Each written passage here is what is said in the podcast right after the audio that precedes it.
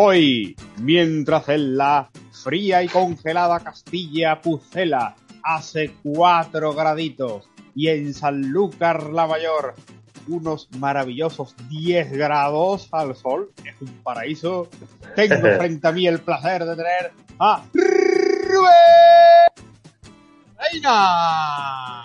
Oh, frente a mí, a muchos kilómetros de distancia, a cuatro graditos, con su bata de guatiné puesta que está recito, como una paloma bajo una teja.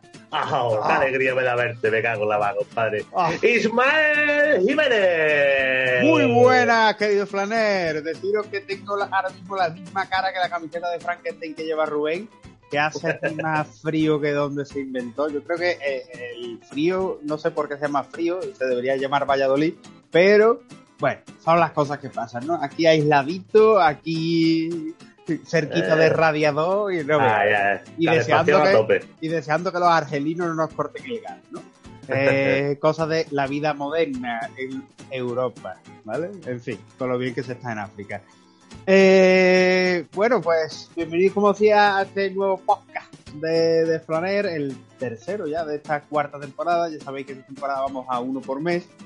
Y nada, queríamos empezar como no podía ser de otra manera, agradeciendo la acogida en tenido los dos primeros podcasts de esta eh, cuarta temporada, ¿verdad, Rubén? Sí, señor, la verdad que están siendo unos datos maravillosos que van acumulando oyentes día por día y que la verdad que nos estamos llevando una grata sorpresa que nada, muchísimas gracias a todos nuestros oyentes y nada, muy, muy, muy, muy contentos y muy sorprendidos a la vez de tantos oyentes que estamos teniendo y parece que este nuevo formato que hemos vuelto a instalar de uno al mes está funcionando bastante bien, así que nada, muchas gracias a todas esas personas que se paran un ratito a escucharnos nosotros decir nuestras tonterías. Vamos Sí, básicamente, básicamente. básicamente. Sí, señor. Eh, como Así diría nada, Benjamin Toja, básicamente, macho. Eh, y sí, y bueno, también queríamos animaros que, que nos ayudáis un montón, además de escuchando, si le dais me gusta a la casilla de al podcast en, en y sí compartir nuestro podcast en vuestras redes sociales, ¿no? Porque eso, bueno, da mayor visibilidad y llegamos a, a más oyentes, ¿no? Y hablando de redes sociales, con nosotros, ¿dónde pueden contactar, querido Rubén? Hombre, a través de Twitter, at lesflaners SVQ, a través de Instagram, por lesflaners de Sevilla, o a través de Gmail, lesflaners de Sevilla, arroba gmail.com.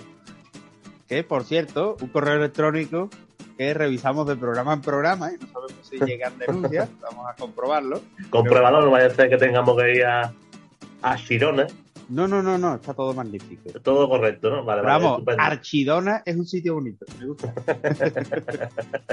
Con su plaza ochavada, me gusta. me Eh, bien- bien trabajado, bien trabajado. En fin, ¿y hoy qué tenemos desplegado en este menú novembrino? Hoy venimos November. calentito, calentito, calentito, porque han pasado muchas cosas. November maravilloso. Han pasado muchas cositas, hay muchas películas. Tenemos, por ejemplo, la última de Ridley Scott, El Ah. último duelo. A ver, a ver, a ver qué me cuenta, a ver qué me cuenta. Por ejemplo, también tenemos películas del Festival de Cine Europeo de Sevilla, que como evidentemente hay que hablar un poquito de él. También tenemos, por supuesto, esta serie, que hablaremos, por ejemplo, de You, de la tercera temporada, de Watchmen. Ahí hablaremos, le daré una, un consejito a mi amigo Estacato. Eh, también tenemos, por supuesto, arte y libros. Y, por supuesto, hoy volvemos otra vez con nuestra historia de Calcio, hablando de un clasicazo maravilloso. No desveles, no desveles, no desveles. No, no, no, no, no, solo diré que regateaba historia, una, historia de superación. Hombre, maravilloso. Le gustaba el arte y. Eh, y, y nuestros frames musicales, que yo creo que este frame va a ser muy bonito porque yo creo que todo el mundo echa de menos esta voz. Así que nada, empezamos de nuevo nuestro Hombre, todo el mundo, todo el mundo. Hombre, En fin, cosas que pasan. no me digas que no te gusta, vamos, no me puedes decir que no te gusta. Eh, ni fu ni fa, pasa un ratito. Yo me voy a cagar mis muelas, pero ya vamos a. En fin, pues ese es el menú que tenemos dispuesto. Un amplio banquete de otoño, eh, Sí, siguiendo señor. aquel especial de verano. Y nada, damos paso a este nuevo podcast de Les Flaneus.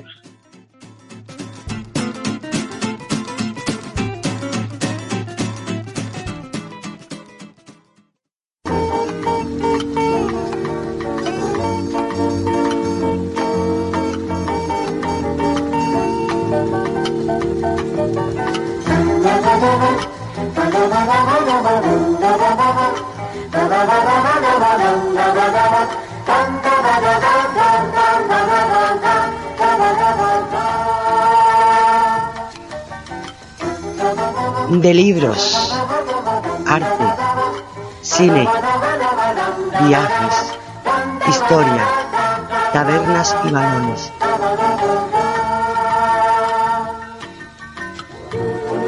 Les Planeurs.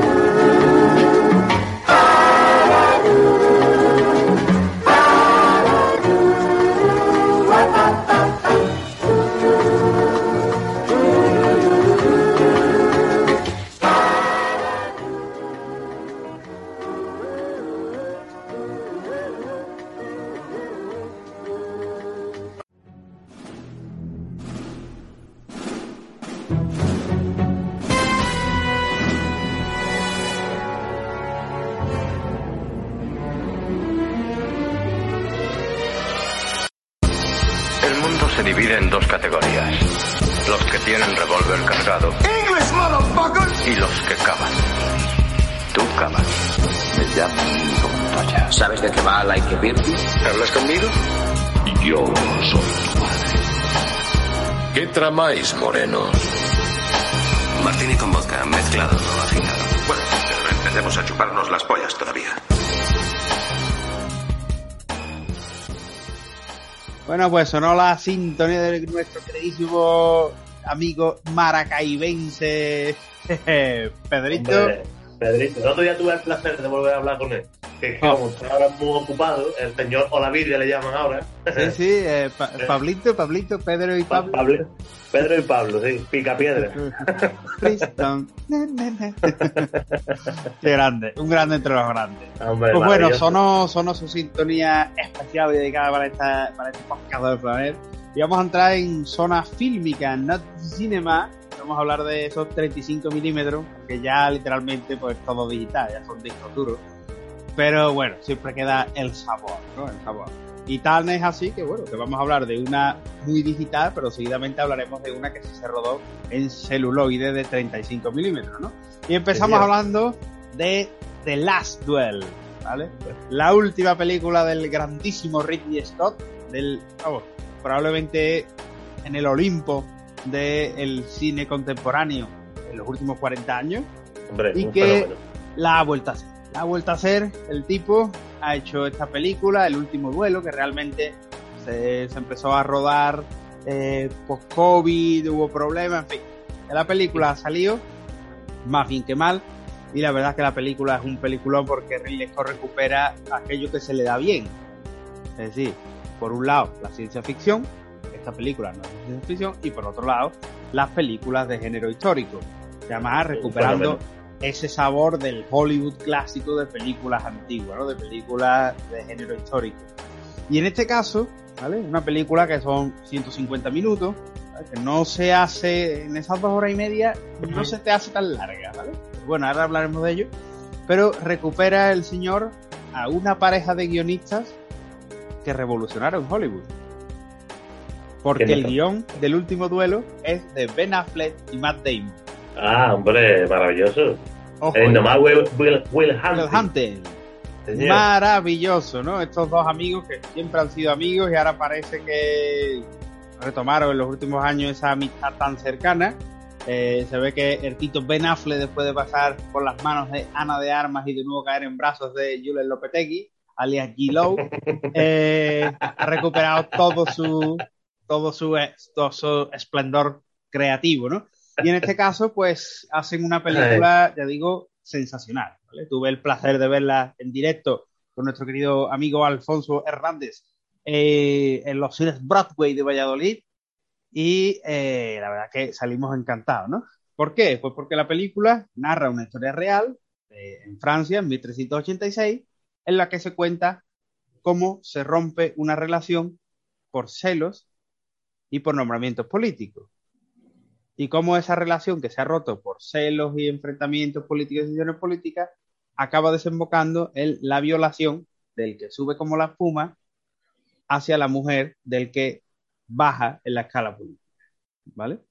Entonces, en esa, en esa, digamos, historia se cuentan primero los hechos en razón de el- su primer protagonista, que sería Matt Damon, ¿vale? Jean de Carrouge.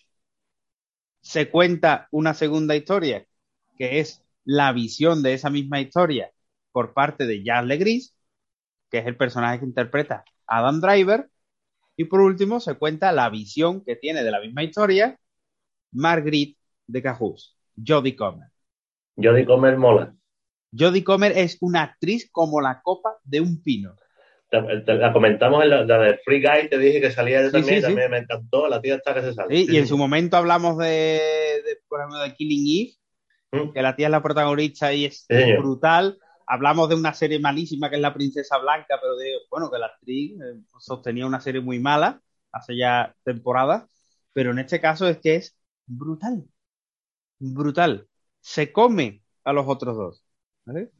Eh, el cartel imaginado, ¿no? Matt Damon, Adam Driver, Jodie Comer y el propio Ben Affleck, ¿no? Y bueno, hay unos juegos interpretativos, una escena, una fotografía de Darius Wolski sensacional, una narración que ya digo, son tres partes y te podía parecer pesado porque al final son contar la misma historia de tres visiones. Claro. Pero claro, es brutal y además te hace pensar, bueno, el hecho de cómo se ve un mismo hecho desde tres ópticas y que cada uno tiene su verdad. Eso, eso es así. Eso es la vida misma. Sí, sí, sí. No, y como, por ejemplo, cuando llega, digamos, el, el juicio por, por la violación ante el rey, como, digamos, el papel de la mujer, al final, ella es la que tiene que demostrar que ha sido violada. Mm. Es decir, no demostrarse la culpabilidad del otro, sino demostrarse Claro, la, claro. la violabilidad de la mujer, ¿no? Es decir, no cae en fenómenos Me Too ni cosas parecidas, pero lo va narrando de forma muy sutil, en plan de, mirad lo que ha cambiado todo, ¿no? Mira cómo es ahora un caso similar, cómo sería un caso similar, ¿no? Y te lo va narrando muy bien, te lo va, una ambientación magnífica, una escenografía y vestuario acorde al siglo XIV, un peliculón. Habrá que verla, habrá que verla. Tengo muchas ganas de verla. De hecho, creo, creo que el día 11 o 12 se estrena ya en Disney Plus. Ah, en Disney Plus. La, la cuelgan ya directamente. Pues O sea ahora- que- ahora te comentaré una cosa al respecto, pero quería destacar por último, ¿vale? La música, ¿vale? Perdón. Uf. Valladolid y sus, y sus efectos nocivos. Uf, Qué bonito, ¿eh? menos mal que he muteado mi micro porque uf, había aquí gallinero. Eh, la música es maravillosa, ¿vale? Porque por fin no es una música copy-paste de, de Zimmer, Mm. sino que Harry Gregson Williams hace una música acorde. Hace una música que acompaña a la película, no que quiera ser protagonista de la película. Entonces eso me parece una cosa sensacional, ¿no? Así que yo en esta película, yo literalmente levanto mi cartelón y doy mis dieces Bien trabajado, bien del trabajado. tirón, ¿no? Eh, y hacía bueno, tiempo ya, hacía tiempo, ¿eh? Sí, sí, sí, sí. Hacía tiempo que no había una película que yo dijera, bueno, un 9. No, no, no. Un 10. ¿vale? Yo creo que además esta película va a estar disparada a la carrera hacia los Oscars, no me cabe ningún género de dudas, ¿no? Y decías lo de Disney Plus, que se estrena próximamente, pues eh, al respecto de, de esa noticia, eh, Ridley Scott, ¿vale? Pues ha hablado de el fracaso que está haciendo esta película a nivel mundial en taquilla, ¿vale? Sí, cierto. la gente no está yendo a verla. ¿Vale? De hecho, yo lo vi en una sala, eh, se estrenó el jueves, si no recuerdo mal, y yo fui el sábado a ver. En la sala habríamos 15 personas. Claro, no, sí, sí, totalmente. Entonces, la, la gente no va al cine, no va al cine. Entonces, eh, es un fenómeno que ya parece que se está convirtiendo en normal, ya fuera parte de COVID, así que la gente no acude a la sala y que si espera un mes más, pues la ve en el televisor de 80 pulgadas que tiene en su habitación.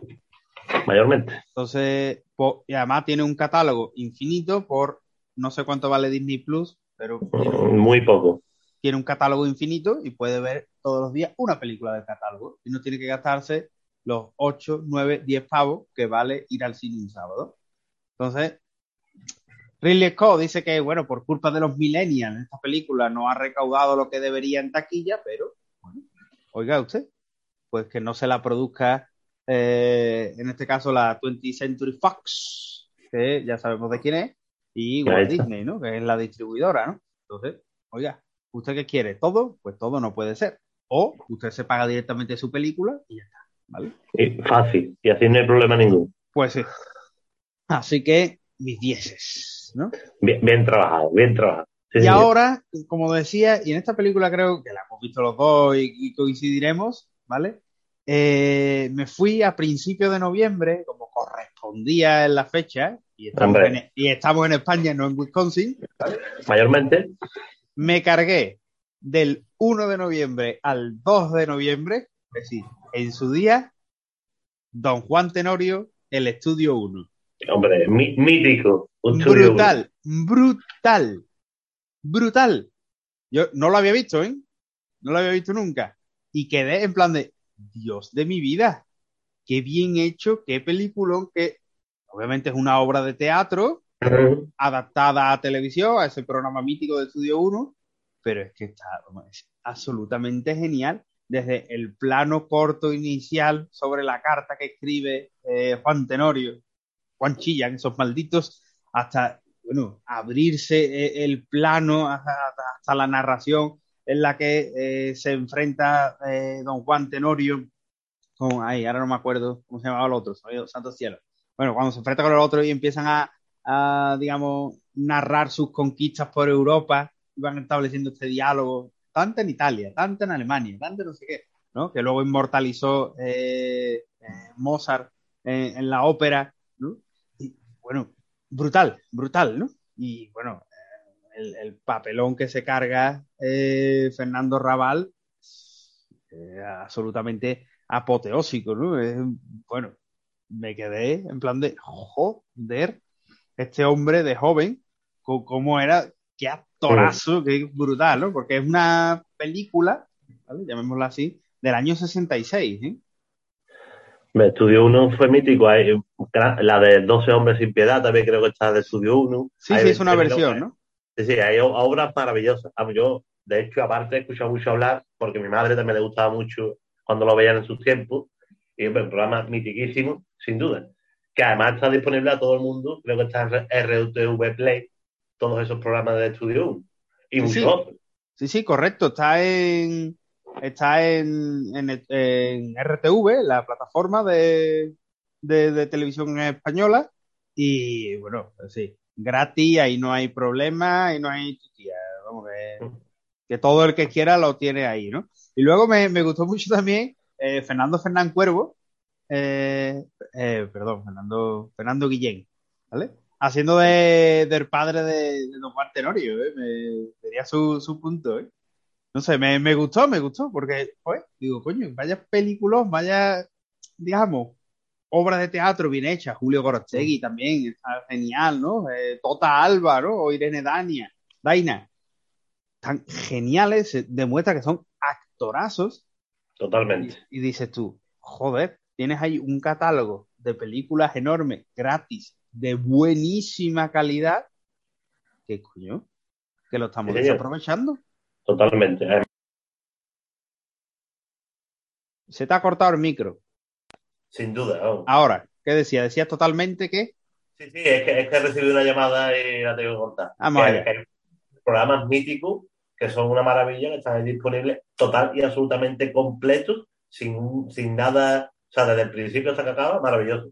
Claro, La ta- claro, tal es así que yo llegué, yo no conocía la que estaba todo por todo Estudio 1 colgado en televisión española y llegué a él porque lo busqué en, Google y me salió que estaba la película en cortes en YouTube. Mm. Y cuando vi que tenía el logo actual de Radio Televisión Española, digo, voy a buscarlo en Radio Televisión Española. Y efectivamente, estaba en Radio Televisión Española. Es muy buena calidad, la plataforma no es muy buena, las cosas como son. Pero, oye, magnífico. No, la, la plataforma está cada vez mejor, pero la verdad que es que tienen programas que son maravillosos de los 80, la edad de oro mítico, que, o sea, la edad de oro el programa, Sí, sí. pero que hay un programa que era hecho. Sí que hemos cambiado, pero bastante. Yo creo que ha peor, pero bueno, ahí está la Pues cosa. sí. Y, y bueno, de, de este señor de Gustavo Pérez Puig, por ejemplo, bueno, para, para quien no lo conozca, es quien dirigió la, la versión de televisión de La Venganza de Don Bendo, entre otros, magnífico. La de Ninet y un señor de Murcia, la serie que, que se hizo, ¿no? Y luego, bueno, para Estudio 1, El Burlador de Sevilla, eh, 12 Hombres sin Piedad, la hizo él también, eh, El Sí de las Niñas, El Mejor Alcalde del Rey, eh, sí, grandes obras de, de teatro pasadas a la, a la, televisión que gracias a Estudio 1 pues estuvo, estuvieron ahí a disposición de todos. ¿no? Y con mucho espíritu de cine clásico, con mucho espíritu de cine clásico, pero siendo una película de televisión, te voy a recomendar una, ¿vale? A ver, a, una película que está... ¿Has visto todo lo que has visto? ¿Te ha gustado? Me está sorprendiendo, ¿eh? Sí, sí, sí, una película que está en Netflix, ¿vale? Netflix. Que, sí, en la N roja, un saludo aquí a nuestro amigo Georgie, que ya como tenemos nuevas plataformas, pues ya iremos recomendando nuevas plataformas, ¿vale? Que es Hipnótica, ¿vale? Es una película que la dirigida por Matt Angel y Susan Coates, ¿vale? Que es de este 2021, una película muy cortita, 80 minutos, ¿vale? Y que es una película que puede ser perfectamente de Alfred Hitchcock. Perfecta. La, la película tiene un sabor de suspense, un sabor de llevar al personaje en qué es realidad, qué no es, brutal, ¿vale? La película, bueno, trata de una joven, en este caso Kate Siegel, ¿vale? La, actriz, que, bueno, eh, tiene, digamos, una, un trauma porque abortó, su marido, digamos, se separaron, etcétera. Y tiene que ir a un terapeuta, ¿vale? Le presenta a un terapeuta, que es Jason O'Mara, y que trabaja mediante la hipnosis. Bueno, pues este tío comienza a hipnotizar a una serie de sus pacientes para tenerla bajo su control mediante una serie de palabras. Entonces, las mujeres, que son, en este caso son tres mujeres, son tres mujeres jóvenes, comienzan a ser manipuladas por este tío para hacer exactamente lo que él quiere. Hasta que, claro, se ven envueltas en asesinatos, en eh, superposición de personas, mientras están en un proceso de hipnosis.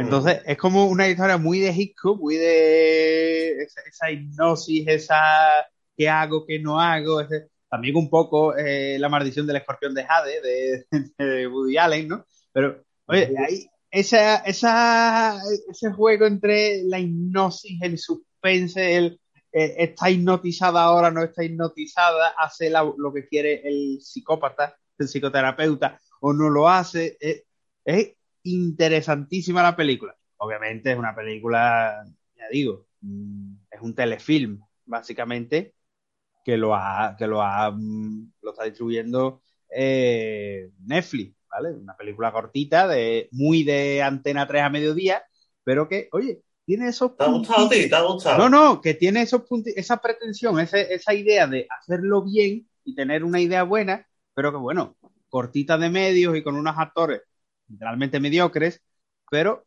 oye, con un buen presupuesto y unos buenos actores, la película hubiera sido una gran película, ¿no? Y me, me busqué, por ejemplo, a, a, a, ver las críticas, ¿no? Y, y encontré, por ejemplo, la de, de Guardian, ¿no? Que, bueno, la tenéis en Phil Affinity, ¿no? Y dice, la de The Guardian, escrita por Benjamin Lee, ¿no? Dice, esta película barata y profundamente boba sobre un hipnoterapeuta malvado se basa demasiado en un puñado de gente interesante actuando estúpidamente. Le ha encantado. Sí, sí, sí.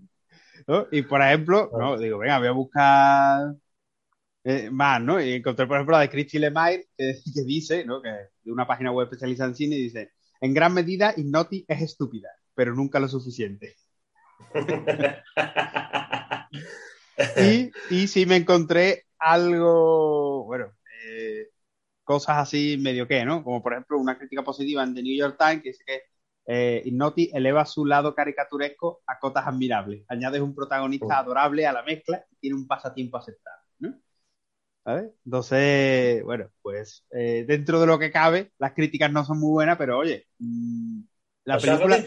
No, no, y que, que, bueno, que tiene esa pretensión, tiene ese gusto de que estos guionistas, que en este caso el guion es de Richard Ovidio, ¿sabes? Tiene esa pretensión, tiene ese sabor, tiene esa, digamos, ese estudio previo, de- ¿no? Sí, sí, ese estudio previo, ¿no? Y oye, hipnótica o hipnotic, ¿vale? No está mal, no está mal, ¿vale? y bueno, por último, en, en- en mi parte de cine, ¿no? Porque ahora entrarás a analizar el Festival Europeo, ¿no? Pues voy a acabar con un documental, que es un documental sensacional, que se estrenó en el Festival de Cine de, de Málaga, ¿vale? Y que, bueno, por la parte que me toca, pues me ha llegado un poquito a la patata, ¿no? Y es el documental de Antonio Pérez Molero, con guion del propio Antonio Pérez Molero sobre las flotas de Indias. ¿vale? ¿Qué te gusta a ti las indias? Sí, sí, hombre, maravilloso. Es un documental que, bueno, orientales. no, no, las occidentales. ¿vale? Occidentales, Eh, perdón. La oriental. Que, es un documental que, bueno, eh, intenta explicar de manera muy gráfica y muy visual eh, lo que era el sistema de, de la carrera de Indias, ¿no? La- las flotas de la Nueva España y los galeones de la tierra firme, y que está bastante bien, bastante bien explicado, la escenografía está bien, tiene algunas cosillas, algunos, hombre, algunas cosas muy matizables, pero está bastante bien, ¿no? se ve que Pérez Molero se ha documentado bastante para hacerlo, ¿no? Y luego me sorprende que este documental no tenga ningún tipo de financiación pública. ¿no? Es decir, dentro de las producciones no haya ninguna excepción ni Ministerio de Cultura ni demás, ¿no? Entonces, es algo que, bueno, me sorprende un poco, ¿no? El documental si lo tenéis colgado en YouTube al completo, si ponéis La Flota de India, Antonio Pérez Molero, está el, el documental y lo podéis ver perfectamente, ¿no? Y luego, lo último, ¿no? Destacar de este documental, que ya digo, es una hora, magnífico, ¿vale? Que eh, la música es de Jordi Sabal.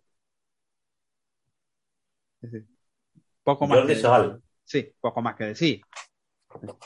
El gran musicólogo, intérprete de música antigua en España, ¿no? Palabras mayores, ¿no? Además, un señor con mucha dignidad, un señor que negó, por ejemplo, el Premio Nacional de Música porque él se niega a recoger premios del Estado español. Pues el tío rechaza el premio y rechazó el cheque. ¿vale? Otros no podrán decir lo mismo. ¿vale? Eh, pero bueno, le digo, la flota de India lo tenéis en, en YouTube. Maravilloso documental si queréis echar un ratito y entender un poquito de historia de América. Ah, Bien trabajado. Bien trabajado. Y bueno, nos vamos a Sevillita, ¿no? Nos vamos a Sevillita, tío. Que ahora, como en estos mes- en este mes de noviembre, se ha desarrollado el Festival de Cine Europeo de Sevilla, que ha tenido lugar del 5 al 13 de noviembre, que es el decimoctavo festival, ya, que la verdad que, que con esto ya de que la pandemia se había pasado un poquito, da igual, ha traído a Sevilla grandes actores, entre ellos, por ejemplo, Daniel Brühl, maravilloso, una máquina, el actor español y medio alemán. Entonces, vamos, la verdad que se ha- visto mucho jaleo por Sevilla. Se ha visto Como, como cine, ¿no? Como Herbenji. Hombre, como, como el Benji más o menos, una y nada, pues la verdad que he tenido, digamos, pues he estado un poco pendiente del tema y he visto cuatro peliculitas. Quería haber visto alguna más, pero entre una cosa y otra tampoco he podido verla. Y la verdad que de todas las cuatro que he visto, yo creo que gustarme, gustarme, gustarme, gustarme, me ha gustado una. Pero bueno, bueno, vamos, vamos, vay- vayamos por partes. La primera que he visto es un documental que era italiano, que se llamaba Guerra y Paz. Y, digamos, la premisa del documental era como, como el cine y la guerra han estado vinculados a través de la historia del cine. ¿no? Desde que desde nació el cine, ha representado la guerra de una manera u otra. Esa, digamos, era la premisa del Ah, documental. interesante, ¿no? Empieza a ver, sí, tú lo ves y dices, hostia, pues mola, ¿no? Y empieza como un, en, un, en una especie de depósito de, de cine, de, de, de películas de toda la vida, de acetato maravillosa. Y todo ese tipo de cosas, como restaurando, como se ve como restauran las películas, no sé qué, no sé cuánto, y sale como, digamos, el origen es la guerra de Italia sobre el territorio de Libia, si no me equivoco. Trípoli, donde está después sí. el dictador este que, mm, que no me acuerdo el nombre, que murió Gaddafi, ¿no? hace unos años. Gaddafi. Eh, correcto. Pues digamos, como es como, como la influencia de Italia en ese territorio y da igual. Pues claro, tú vas a más ves eso y dices, tú, bueno, pero entonces, ¿qué, me estás contando? Eh, De repente, pues te salen esas imágenes antiguas de cómo estaban esos ejércitos italianos allí ubicados, los ejércitos del otro, da igual, y de repente pega un salto de o- 100 años, otra vez, y aparece como un conflicto en un momento que hay como en la zona de, de la zona de Gaza y todo este rollo por ahí. O sea, una cosa ahí súper, no sé. Vamos, directamente es que a los 40 minutos quité la película. Así, tal cual. Yo ya he llegado a un momento en mi vida en que ya no estoy para perder el tiempo. Ah, que, la, que, no la viste en el cine. No, no, no, no, no, totalmente. No, la vi a través de la de Filming, porque Ah. Filmin, cuando llegan los festivales, cuelga películas Sí, que sí, están sí. en el festival y que se ponen en el festival y, la- y las ponen en Filmin y para durante dos, dos días solo para que tú las veas. ¿Sabes? Por eso algunas no la he podido ver porque cuando querido verla pues ya se me había acabado el tiempo. ¿Sabes? Entiéndelo. Que entonces digo, ah, está. Y digo, "Uh, esto no, esto no hay quien se lo trague. Digo, ¿qué me estás contando? O sea, es que no entendí. Vamos, más o menos creo que lo que quería era como reflejar cómo los conflictos se han tomado de una manera u otra y cómo la visión de un lado y de otro, ¿sabes? Se, se va manipulando a través de esa imagen que te quieren mostrar. Eso básicamente es lo que quería demostrar la película. Pues la verdad que si tú la premisa es cómo es el cine y la, y la guerra a través de la historia y después te cuento que algo que no tiene sentido para mí, para mí. Después, No, por no, cierto, no, por con lo, que, por lo que estás explicando tampoco le veo yo mucho sentido, ¿verdad? es que ya te digo, no sé, no, no acabo yo de entender muy bien la historia. Hablé con Diego, que Diego tenía apuntada esta película para verla, nuestro querido amigo Diego, y me dijo que lo mejor que tenía la película era el último capítulo. O sea que Es que acababa, ¿no? Lo mejor que- que acababa. ¿no? yo creo que me lo dijo en plan bien, pero lo mejor era que acababa. O sea que me ahorré 40 o 50 minutos más de película. Esa es para empezar, que es una película italiana, por cierto, de 2020. Después vi otra película que se llama Oli Holy Emmy. Vamos, Sagrada Emmy, o llámalo X. Un que saludo a nuestro amigo Oli. griega. Hombre, por supuesto. Eh, una película de Araceli Lemos, una película griega con dos protagonistas filipinas. Vamos, las dos protagonistas son filipinas, mayormente. Es decir, la, de punto número uno, la verdad que el griego, para escucharlo, es un idioma chungo, ¿eh? porque mira que he visto películas coreanas, películas indias, y son idiomas, yo qué sé. Incluso el alemán te voy a decir, pero el griego, la verdad que suena regulero, tío. Joder, me están entrando es unas ganas de pedir un sublaki. Rico, coño. Totalmente. Aquí, aquí- es- en Valladolid hay un gran restaurante griego. Sí, bien, bien, qué bonito. ¿Qué te gusta ti un griego? Total.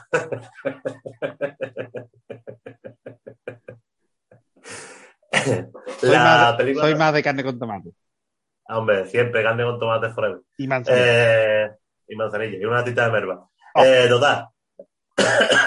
la historia trata de dos, estas dos jóvenes que viven. eh, Emi es una chavala de 16, 17 años y la hermana que tiene unos 18, 19, que viven en Grecia y que la madre se ha ido de Grecia, la ha dejado ella allí, digamos, en compañía de una tía, entre comillas, que es la que como que está pendiente. Ella trabaja como, la hermana mayor trabaja en una pescadería y la otra pues está como dependiendo de ella. Pues resulta que la tal Emi esta tiene unos ciertos poderes curativos. ¿Sabes? Que va descubriendo porque. Sí, sí, por- sí, porque la madre, digamos, la madre también los tenía, por eso se fue de allí, porque se le empezó a ir la olla, tal y cual. No, la película, dentro de lo que cabe, no me ha disgustado. Fíjate lo que te digo. Tiene escenas un poco desagradables, porque hay momentos en que ella como que le mete la mano, a, un nota que le mete la mano a otro por aquí por la barriga y le saca algo. O sea, tipo brujería, entre comillas, Uf, activo y todo el rollo este. No, pero no está muy malo toda la peli. No me ha disgustado, la verdad. Mm, Ya te digo, tiene momentos desagradables y el final está bien, pero es una película, digamos, de regular. O sea, no es una maravilla, ni mucho menos, pero mira, no está muy malota. Ya te digo, esta ha sido la segunda película que he visto, esta es de 2021. Después te voy a dejar la mejor para el final voy a dejar la, la es la mejor, la que más me ha gustado de todas, que la voy a cambiar aquí. Eh, después he visto una que se llama Black Medusa. Ve la, ve la premisa y dice una tilla que por la noche se transforma, que no sé qué, no sé cuánto, y dices tú, vale, venga, pinta interesante. Te voy a decir una cosa, si la otra dura 40 minutos, yo creo que esta, si llega a media hora, sería todo lo más. O sea, la película más desagradable que he visto yo en todos los puñeteros días de mi vida. Y Mira que he visto cosas. hombre, es que con ese una- nombre. No, no, Black Medusa. La película está en blanco y negro, da igual, tú dices, hostia, venga, venga, modernito, guapo, vámonos que nos vamos. Una película tunecina de este 2021. Pues es una tía que sale por la noche y, y empieza a ligar con tíos. La tía no habla absolutamente nada, ella solo escucha a la gente, lo liga con el tío y ahora a raíz de ahí te voy a contar el primer tío con el que se lía. Es un así como marroquita igual, que por cierto no te dice, lo mejor de España es Messi, ¿eh? Ojo, no te lo pierdas. Sí. Es que, le- que le encanta, a que le encanta un tío de Marruecos y esa zona en Barcelona, aquí, es algo no lo sí, entiendo. sí, sí, sí, Bueno, son cosas que pasan. Sí, sí, sí. Total, que claro, entonces pues la tía lo lleva a su casa, y la nota con la borrachera se queda a dormir y la tía coge un palo y se lo mete por el culo, así, del tirón, así venía cuento. Y empieza a ver ¿no? la tía dándole que te pego ahí y dice tú, "Quillo, que, uf, súper desagradable. Eso que para la saco en la película griega. ¿no?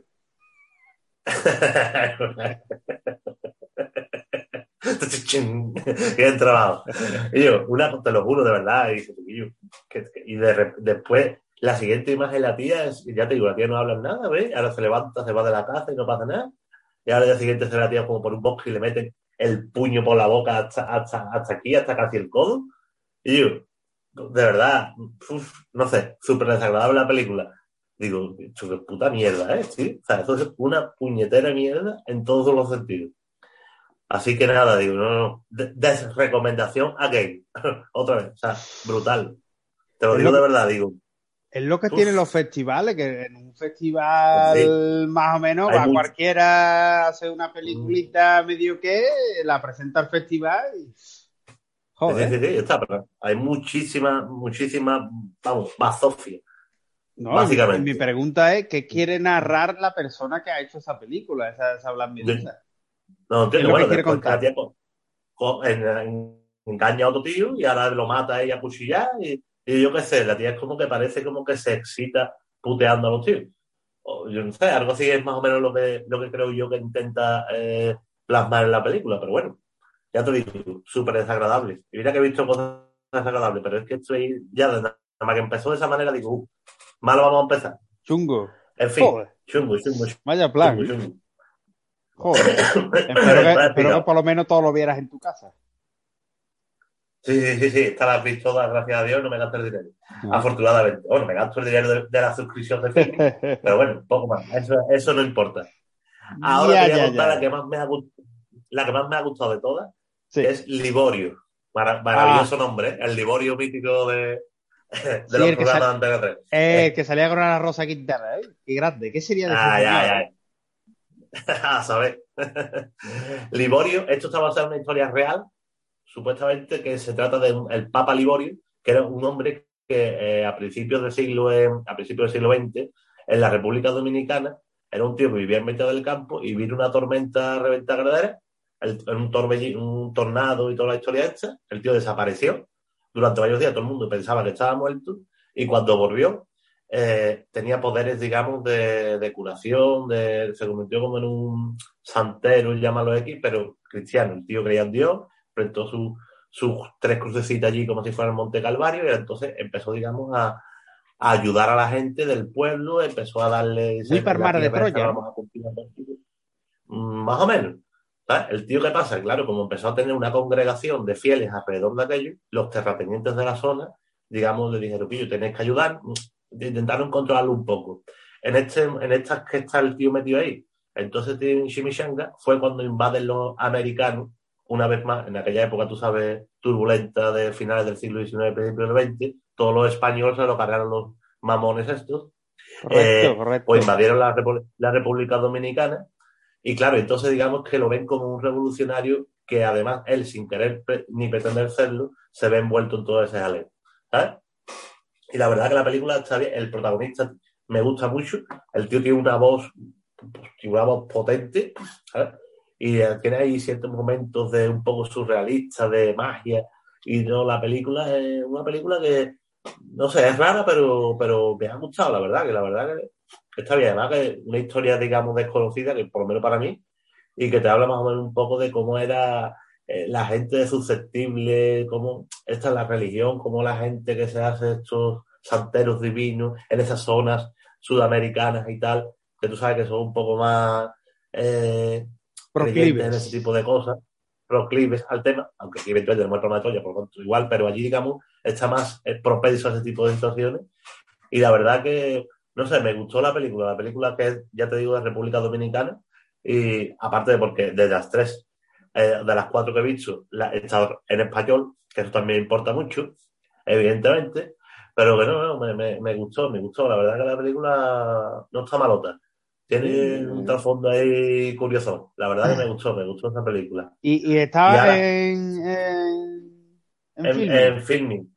Creo, vamos, no está, ahora mismo a lo mejor ya, como te comento, eran solo durante 48 horas cuando las ponían, pero vamos, que estas películas lo más probable es que dentro de que pase este tiempo estén definitivamente en filming o volverán seguramente. Seguro, seguro.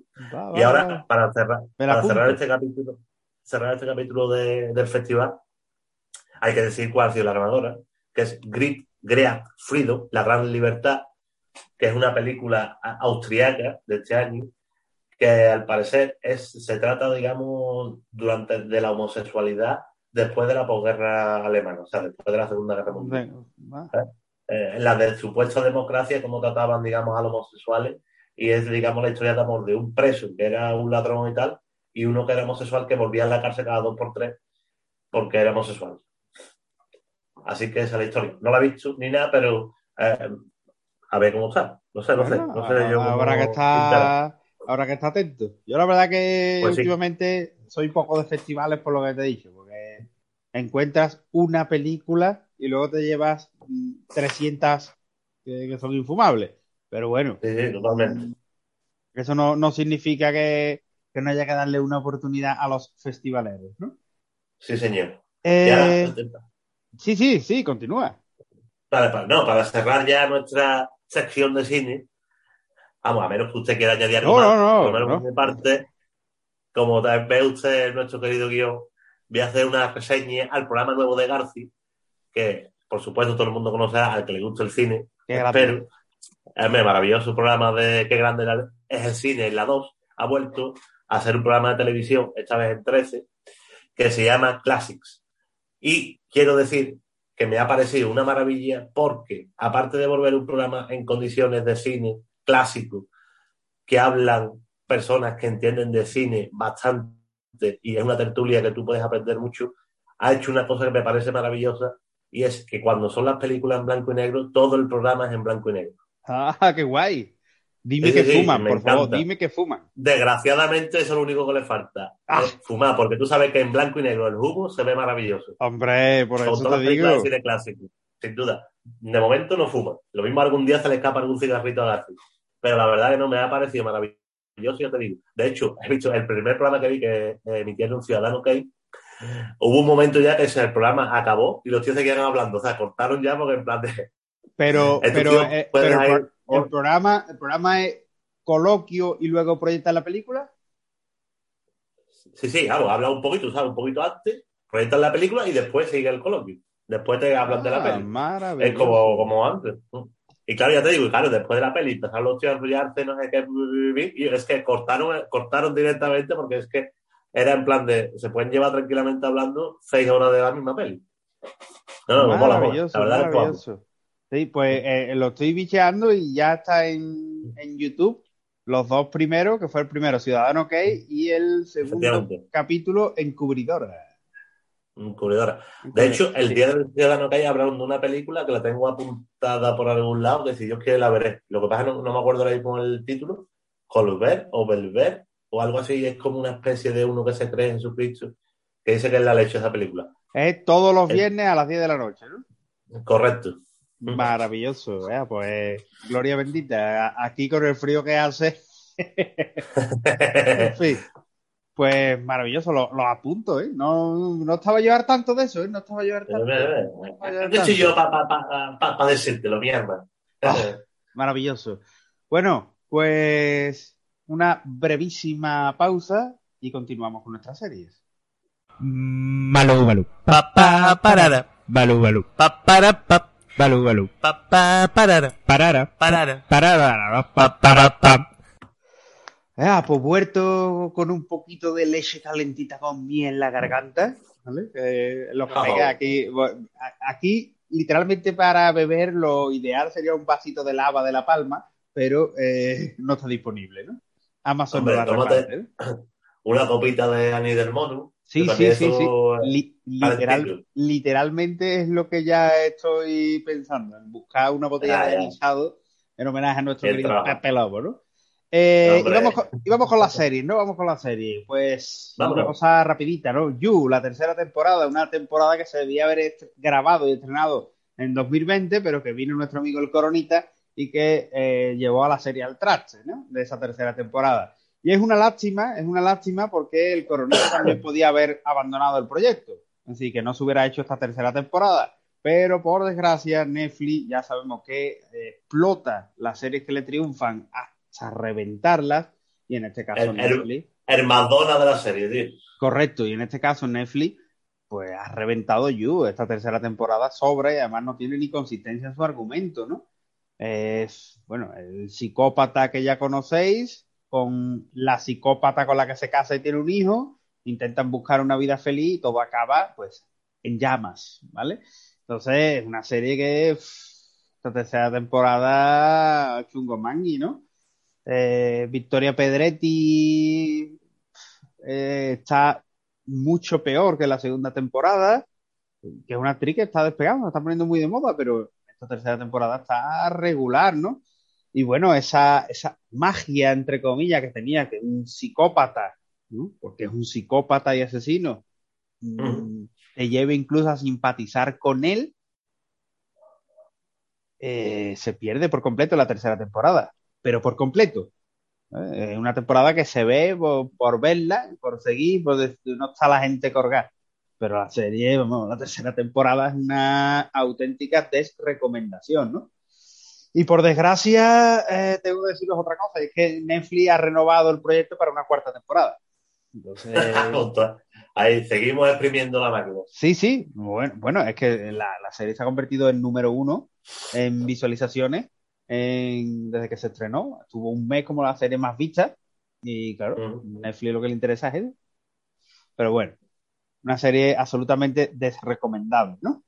Y dentro del mismo catálogo, ojar datos, ¿vale? He visto una cosa que eh, al hilo de, del juego del Choco, ¿no? del juego del calamar, digo, coño, esto es eh, como una versión española, ¿no? Dándole una vuelta, ¿no?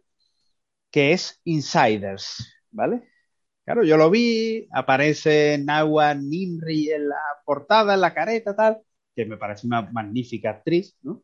Que tiene que tener de verdad tela de mala leche, pero me parece una buena actriz. No, no, no, a mí, me, a mí me da un morbazo espectacular, me encanta la Desde Lucía, desde Lucía de César, maravilloso. No vamos a entrar en eso. Eh, Lucía del Ceso, por cierto, la, el, el, fake español de Es Sad. Pero bueno. eh, eh, bueno, pues, ¿qué es Insider? Pues un fake reality. Supuestamente Netflix ha cogido a una serie de 12 personas, los ha metido en una casa pensando que son pruebas finales para el primer reality de Netflix y mm. desde el minuto cero los están grabando no le explican de qué va el concurso, no le explican qué es lo que tienen que hacer, le dan unos algoritmos que son literalmente inventados, pero que la gente se cree que eso es verdad. Y claro, las reacciones humanas. ¿Qué es lo que pasa? Que normalmente en los reality, pues claro, se coge a gente de eh, muchos espectros, ¿no? Que haya representación de la sociedad, ¿no? Más o menos. Uh -huh. Pues claro, aquí claro. no. Aquí no. Aquí han cogido, digamos, lo peor de cada casa. Lo han metido ahí. Sí, sí, sí lo más estrafalario de cada casa, pues lo metí ahí. Y bueno, nada, son seis, siete capítulos, no recuerdo. Se nota que los tíos no son actores, sino que son gente de la calle que la han metido, porque además lo explica Netflix de que, bueno, es un, como un fake reality en el que los mismos actores saben una parte y otra parte no lo saben. Con lo cual, ver su reacción y tal, ¿no?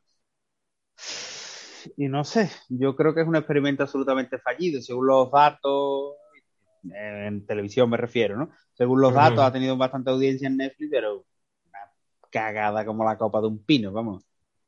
Fácil. Ese. Quien tenga tiempo, esté hiper mega aburrido, que lo vea, como fue en mi caso, que cenando me ponía un capitulito. Pero si no, next, ¿vale? Bien y el Next nos lleva a una absoluta recomendación, ¿vale?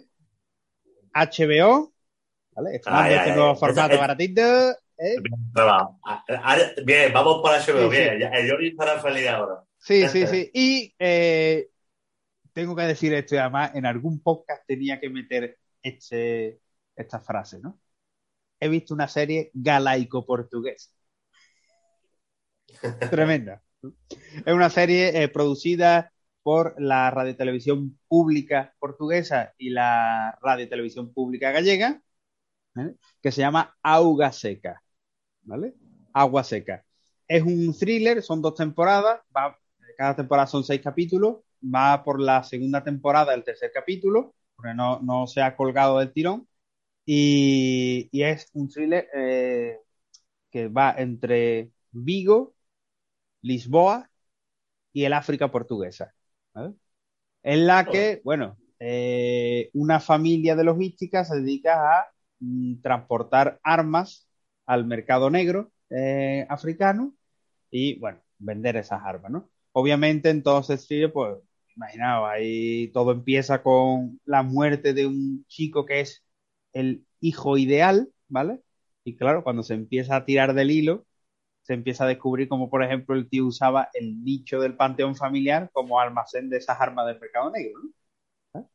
O como las armas eran realmente armas que había incautado la policía, pero que no se destruían, porque había un policía que les pasaba esas armas, se firmaba que estaban destruidas, pero se pasaban las.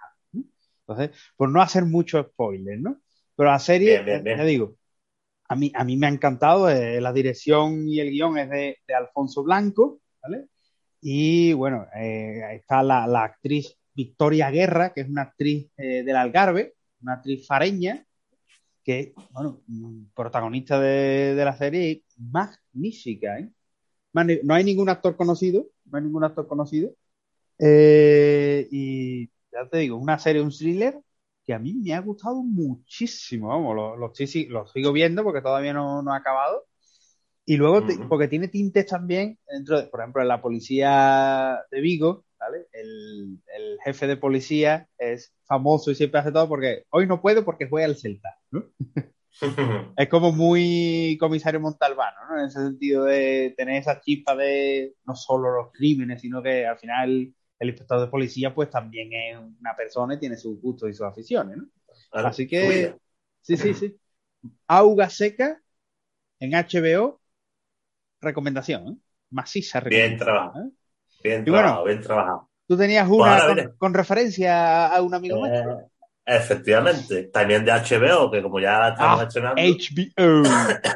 HBO, eh, tengo Watchmen, la, la serie de 2019, que ya nos recomendó nuestro querido Guajo Estacato, que le pareció una de las mejores series de ese año, si no recuerdo mal.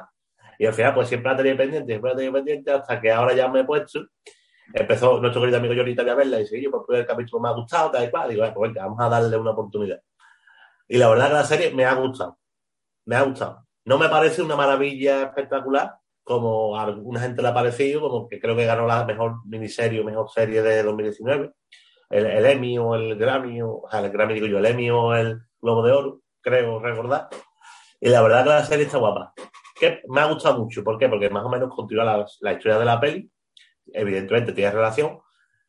Los personajes hay algunos planos, o sea, hay un, un plano, un fundido, algunos fundidos encadenados que me han parecido la leche sobre todo uno que es como el suel de repente en palma con las estrellas, que me ha parecido, eh, y nada más que por eso ya me parece una maravilla.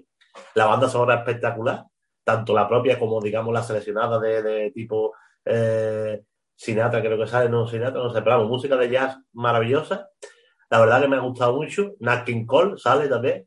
Eh, no sé, la serie me ha gustado. Lo bueno que tiene la serie eh, digamos, trata de los conflictos, digamos, raciales. O sea, el origen de la serie empieza en Tulsa, que esto sí es verdad. Hubo un día en que los blancos arra- arrasaron con los negros de, ese- de esa población, por la puta cara. Pero eso es verdad. O sea, un día se volvieron locos y arrasaron con los negros. Los, los americanos, que después los que somos malos somos los españoles, que da igual. Pero bueno, Cristóbal Colón era muy malo, pero ellos puteando a lo suyo. En fin, Total, a raíz de él, digamos, entonces, pues como que la policía, pues a raíz de esos acontecimientos y con todo lo que ha pasado, digamos, pues se tapa la cara, porque entre medio de eso pasó otra cosa, que fue la Noche Blanca, donde mataron a varios policías, y entonces por los notos se tapan la cara para que nadie sepa quién es la identidad de esos policías, ¿sabes? Para un seguro. Total, en definitiva, lo que trata la serie básicamente es del racismo, y me cago en los racistas, mayormente. Te, te demuestra que, que en verdad que sí, que son unos hijos de su madre. Por un lado, punto número uno. Otra cosa que te quiere explicar la serie, bajo mi punto de vista, es que el ser humano damos asco, que nunca vamos a estar conforme con nada, que siempre va a haber alguien que se va a sentir ofendido de una manera o de otra. Y que evidentemente al intentar ah, equiparar las cosas por un lado, las vas a desequilibrar por el otro. Que lo ideal sería el equilibrio, pero que eso desgraciadamente va a estar muy complicado por lo que te digo, porque yo creo que siempre va a haber alguien que, que va a estar en contra de eso. Y es una pena. Es más o menos eso es lo que te quiere explicar la serie. Después tiene capítulo, hay un capítulo blanco negro que me parece de puta madre. Otro que sale un, que hay una explicación así como de viajes en el tiempo y todo, que también está muy, muy guapo. La verdad que la serie está bien, la verdad que me ha gustado, la verdad, me ha gustado. El final Bien, bien, es lo único que me ha quedado un poquito ahí, que parece como que si lo mismo hay una segunda temporada, aunque se ha dicho siempre que no. Así que nada, pero bueno. La verdad que la serie está bastante bien. Son nueve capítulos que se ve en el momento que te pones a engancharte ahí, ahí ya no, no sale. ¿eh? La verdad que te dices tú, hostia, pues venga, vamos a ver otro, vamos a ver otro, vamos a ver otro. La verdad que me ha gustado, me ha gustado, por supuesto. Mención especial. El personaje de Jeremy Irons es una maravilla. Jeremy Irons es el Es que es un actorazo, es que es un No, actorazo. no, es, es un fenómeno, es que se sale de la pelleja. Es tremendo, tremendo. La protagonista también, que era. ¿Cómo se llama esta mujer? Que, que ganó el Oscar, creo, si no en ese año o el otro. Le faltó muy poquito. Espérate que te voy a buscar el nombre, que me acuerdo de ahora mismo. ¿Cómo se llama esta mujer? Que vamos, la hemos visto en la casilla, la, la supervisora en Big Bang Theory. Re- Regina King. Esa, esa. Que se sale también de la pelleja. Y otro personaje que hace como del espejo, que es Tim Blake Nelson que también me gusta mucho, muchísimo en la serie. Pero vamos, sin duda, para mí Jeremy Irons es que es espectacular. Toda la Pero- historia de Jeremy Irons, eh, Sí. estupendo. Pero Mola, esto, mola, esto también es una serie de superhéroes. Mm, sí y no. Ah, vale. En verdad no. Ah, pues O sea, no la veo. Ya está. Verdaderamente. No, no, no, no. O sea, verdad, no es, no es superhéroes, en verdad. eh, son tíos normales de. Sí, a lo mejor uno tiene un poder. Uno, sobre todo, mayormente. Los demás, en verdad, no. La verdad. Mm, Tampoco eso, pero no, pero es que el One Man no es superhéroes, en verdad es otro tipo de cosas. Son tíos borrachos, tíos drogadictos, eh, homosexuales, eh, o sea, gente normal y corriente eh, que se pone una máscara, mayormente. Fácil. Estos superhéroes. No, pero que, no, no, no, no tiene. Mola. Esto mola. Pues sí. eh, y vamos a acabar, ¿no? Con eh, esta sesión de series, con una miniserie documental eh, triste, pero que bueno, te plantea muchas cosas y es una absoluta recomendación. Where is Martha? ¿Dónde está Marta? Mm. Eh, una miniserie, tres capítulos, eh, no llega a los 200 minutos entre las tres, ¿vale? Dirigida por Paula Cons y con guion de, de José Fernando Ortuño, ¿vale? Y que, bueno, eh, es la reconstrucción de todos los hechos de eh, la desaparición y muerte de Marta del Castillo, ¿vale?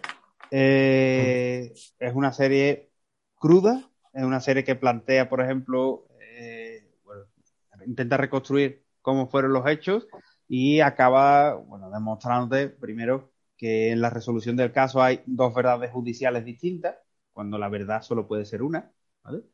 Eh, te demuestra cómo los individuos sabían, o sobre todo un individuo, el hermano de Miguel Carcaño, sabía muy bien cómo manejar toda la situación para ir, eh, digamos, escabullendo responsabilidades, ¿vale?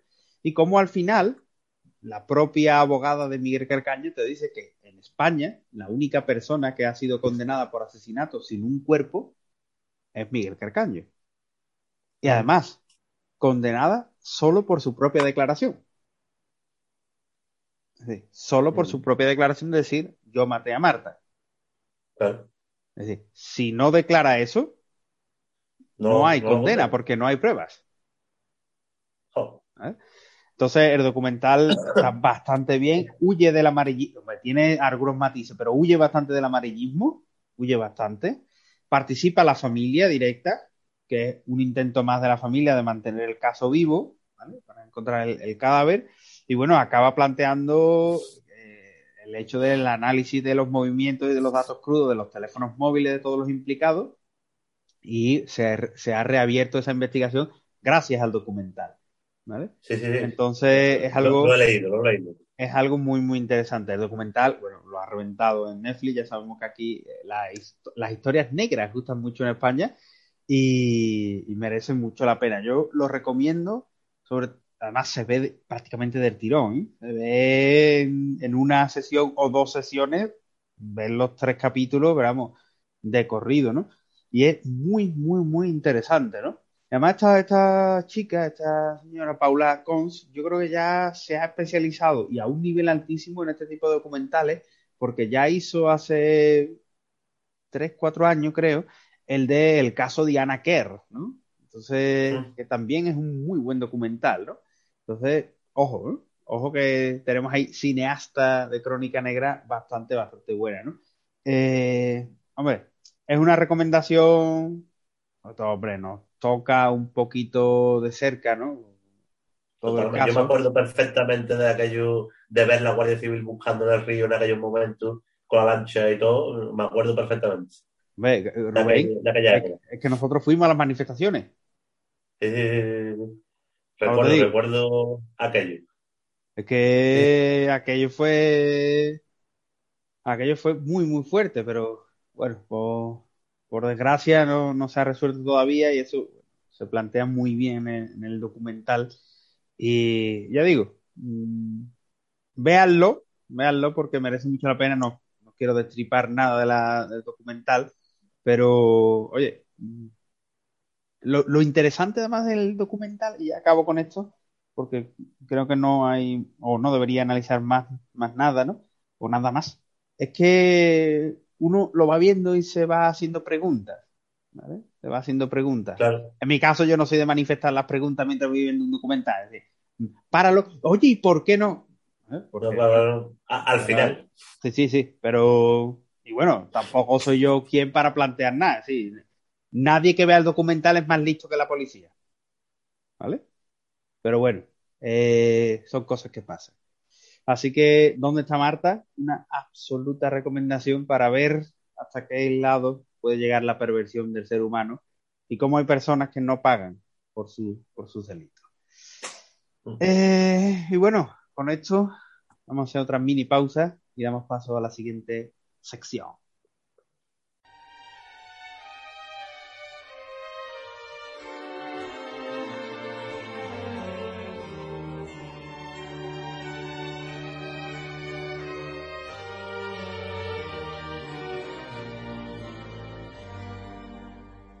Arte. Y libros en Les Flaneurs. Arte y libros. Ah, ¿Qué te gusta? De libros. Sonó nuestra maravillosa careta vivaldiana, eh, estacionaria, eh, sobre arte y libros y, la voz de nuestra querida amiga Ángela. Y bueno, vamos a dar paso a exposiciones, ¿no? Vamos a empezar con, con el arte, ¿no? Sí, señor, vamos a empezar con el arte. Esta exposición que hemos visitado conjuntamente. Oh, mucho Eh, tiempo eh, después, ¿eh? Ah, mucho tiempo después, sí, señor, mucho tiempo después. Esta exposición que está en el CICUS y que está disponible hasta el 25 de febrero, si no me equivoco, que es Imago Mundi, libros para tiempos de barbarie y civilización. ¿Eh? Oh. ¿Qué- qué- qué- cu- cuéntame cosita, cuéntame, cuéntame, ¿qué te pareció a ti? Bueno, nada, ¿no? Cuéntame. La exposición es en el CICU, como tú bien dices, en el Centro Cultural de la Universidad de Sevilla, eh, en la calle Madre de Dios. Eh, y bueno, me parece, bueno, literalmente, las obras expuestas me parecen magníficas, el hilo de la exposición no lo entiendo. No entiendo a La qué viene, es que no se entiende a Hay- qué viene esa exposición ni qué, ni qué quiere contar. Porque no es una historia del libro, no es una historia de los libros de la Universidad de Sevilla, ni es, digamos, un- enfrentar libros a barbarie. Porque en la mayoría de los casos lo que hace es enseñar magníficas ediciones y creo que solo al final, ¿te acuerdas? Donde está la foto de la biblioteca de Sarajevo, donde está la de los libros de Fahrenheit quemados, solo ahí se enlaza lo de barbarie y, y no sé, la verdad que lo de Barbarie no está muy allá, ¿no? La, la mochila de Francis Bacon, esta también, la Mm. maleta, digamos, eh, no sé, la verdad que, mm, vamos, yo creo que lo que quiere hacer es como que el libro, como ha estado presente, digamos, en todo, tanto en el arte como en todo lo demás. Creo que es lo que, o, o cómo se ha visto, digamos, el mundo, nunca mejor dicho, a través de los libros. Y, y lo de poner los cuadros con libros, pues también es como eh, meta, me- una meta relación ahí entre arte, libros y, y toda esa relación que tiene, no sé, algo así más o menos, digamos, es lo que creo que pretende, digamos, hacer la exposición. Pero bueno, entonces a mí me gustó, ¿verdad? Vamos, pues las obras de luego, por supuesto, son una maravilla, tanto los libros como No. los cuadros que hay, eh, me gustaron.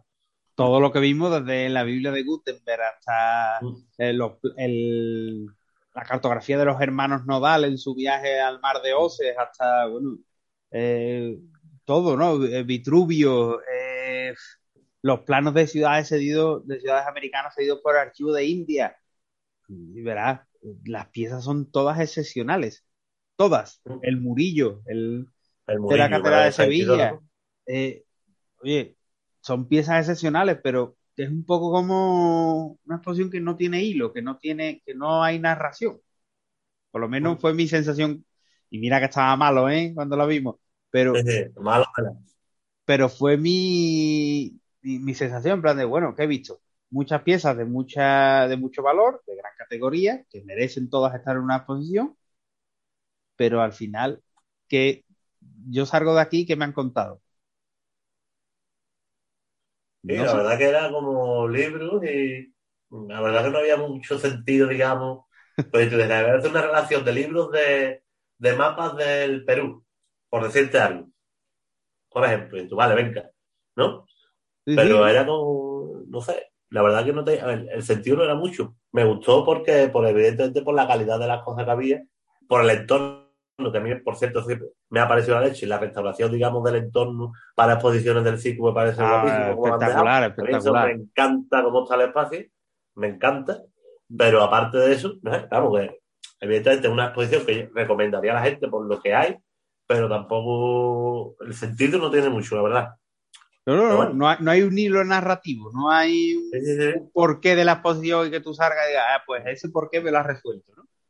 Si me hubieras dicho, por ejemplo, otro caso, me hubieras puesto, venga, una, expo- una exposición de cuadros que, que en los que aparece el libro, ¿no? Por ejemplo. Sí, sí, sí. Pues vale, te la compro también. Dices tú, venga, eh, los libros en la pintura, o como o tipos de libros que aparecen en la pintura, los salmos, no sé cuánto, lo otro, vale, o, o arquitectónicamente, perfecto, pero tampoco, no sé. No sé, yo me quedé un poco. No sé. Me gustó, ¿no? me gustó. El edificio, gustó. el edificio siempre es un placer ir a echar allí un ratito, pero Sí, señor. mi sensación, ah. ya te lo dije en persona y te lo reitero ahora aquí en el podcast, es que había que gastar presupuesto. Habría un presupuesto para hacer una exposición y dijeron, "Vea, pues vamos a hacer una exposición con esto. Del tirón. Pun- Punto aparte que hay que decirlo de eurito para meterlo en la, en la cajita, ¿eh? Ah, bueno, de sí, la sí, cafe- sí, sí, sí. De la cafetería no te lo cambia y que solo acepta monedas de euro y nada más. Sí, sí, sí. Es que la taquilla de la exposición, como sabéis, en muchos museos de exposiciones hay que dejar bolso, mochila, etcétera, en una taquilla y va con una moneda de un euro que se cierra y cuando vuelves a abrir te devuelve el euro. Pues no teníamos cambio, eh, hay una cafetería en el centro, la señora de la cafetería no nos quiso cambiar y la máquina no aceptaba otra moneda que no fuera la de un euro.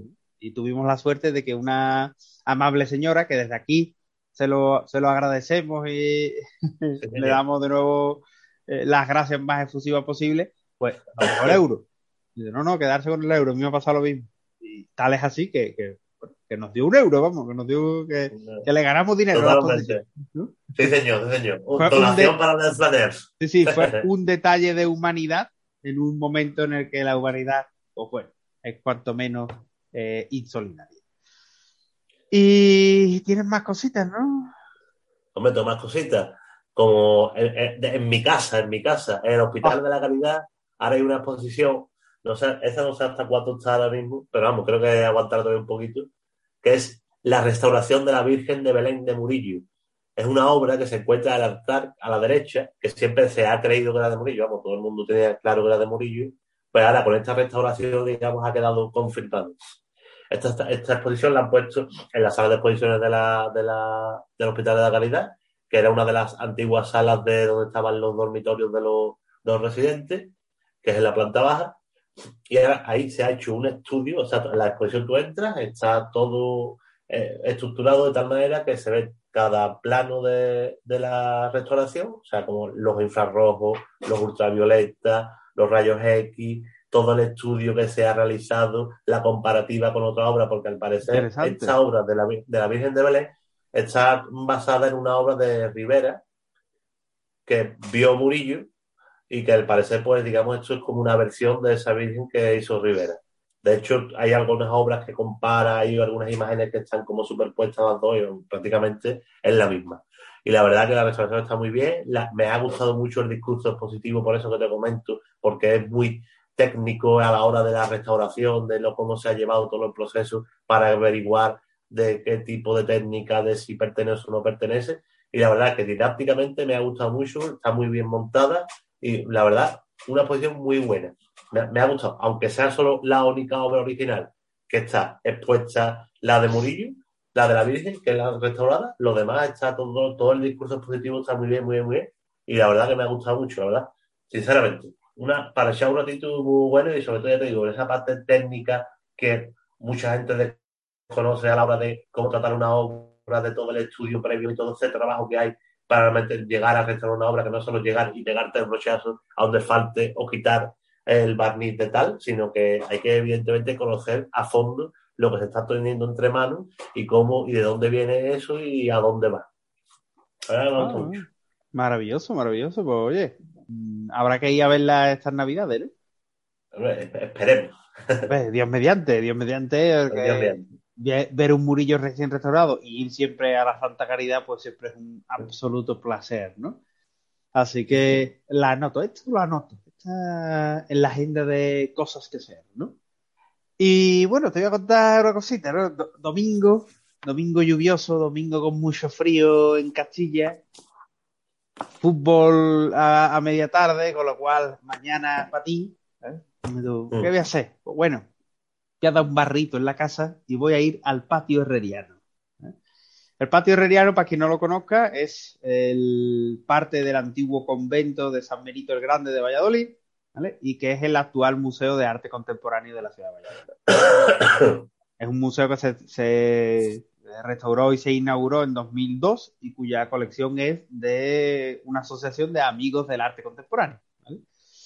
Y se llama Patio Herreriano porque patio claustro sobre el que se articula el museo es de Juan de Herrera, ¿no? Y bueno, en este caso yo fui porque, tú sabes, siempre se ponen las banderolas estas en las farolas anunciando las exposiciones que hay en la ciudad y vi que había una de Pérez Villalta, una retrospectiva de nuestro queridísimo amigo Pérez Villalta y la verdad que, mm, bueno, me encantó, ¿no? Lo siguiente, ¿no? Yo, a mí, a mí, mola, mola. A mí siempre me ha gustado mucho el, artista tarifeño, ¿no? Gran, gran caballa, la de la tarifeña, ¿no? Y digo, bueno, voy ahí, me voy a, me voy a acercar, ¿no? Y la verdad que ya te digo, salí encantado no. Lo siguiente, la verdad. Lo siguiente, porque entre otras cosas, yo qué sé, vi, por ejemplo, ¿no? Había, ¿no? Entre otras cosas, ¿no? Eh, un cuadro que era literalmente el de la reproducción en pintura del instante preciso, que es el, caballo que hay encima del Ayuntamiento de Granada, que sobre las bolas de, bronce, que me encantó. Eh, luego vimos, bueno, muchas de sus escenografías, el cuadro del paso del tiempo, eh, los de la Odisea, el ocaso de los gigantes, eh, bueno, una gran cantidad de obras de, primer nivel, bueno, toda su relación del mundo eh, fálico, ¿no? Todos esos cuadros de, hombres siempre, siempre por los pistas siempre palmados, en relación la serie de las cuatro estaciones, de los cuatro elementos, agua, viento, tierra y fuego, que también estaba junto. Eh, sus cerámicas. ¿eh? Había parte de las cerámicas, por ejemplo, me encantó. Eh, yo sabía que Pérez Villalta había diseñado joyería, había diseñado joyería, pero nunca la había visto. Y estaba en, una, en unas mesas de metacrilato, donde estaban los bocetos y la pieza. Y me gustó muchísimo, pero muchísimo, muchísimo, ¿no? Eh, no sé, yo creo que, que a mí me mereció la pena, vamos, que duda cabe, ¿no? Que duda cabe. Y bueno, brutal, ¿no? Y no hay catálogo, cosa que me sorprende. Una gran retrospectiva son, es una planta entera. Podría haber más de 50 piezas de gran formato mínimo y de pequeño formato en total se alcanzaría, si no llegaba a las 100 piezas expuestas, entre gran y pequeño formato, poco le faltaba, ¿eh? y me sorprendió con el catálogo. Además lo pregunté en la tienda y me dijeron que no. Y me gustó muchísimo, ¿no? También me, me llamó la atención, por ejemplo, ¿no? eh, bueno, el cuadro de, digamos, el, la celebración a, a la, la, celebración de una ciudad al atardecer, que se ve Venecia, es como si fuera una Venecia imaginada, no. me gustó mucho. Pero me llamó la atención una, una, cosa, me encanta. Y es que eh, sabiendo, sabiendo que el 90% de las obras expuestas, ¿vale? el 90%, pertenecen al Centro Andaluz de Arte Contemporáneo, no entiendo cómo no hay una colección permanente de este autor en el Centro de Andaluz Contemporáneo. No lo entiendo. Digo, bueno, pusieron, creo, ¿eh? Te hablo ahora mismo de memoria, a lo mismo me equivoco, pero creo recordar que de Pérez Villalta le, dedica, le dieron una sala en el convento de Santa Clara, o eso lo he soñado yo ahora mismo. Creo me que suena, sí. ¿eh? Sí, sí, pero. Creo que es una que tiene ayuda de esto permanente, pero vamos, las obras que hay allí están regular. Creo que es a Pérez Villalta, creo recordar. Sí, pero es. es pero, hombre, la verdad que el sitio. Es, es dos cositas, entre comillas. Pero, joder. Sí, sí, sí, sí, sí, totalmente. Teniendo buena parte de sus grandes obras en, en el Centro Andaluz de Arte Contemporáneo, porque no están expuestas allí, porque están en un almacén. Porque tú sabes que aquí son más de Carmen Lafón, entonces que para descanse.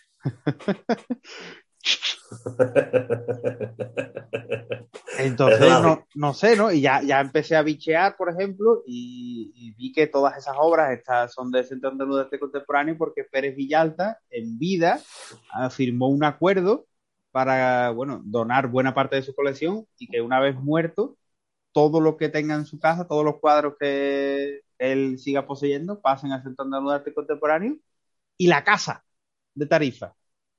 La casa de Tarifa que es medio famoseta, ¿Eh?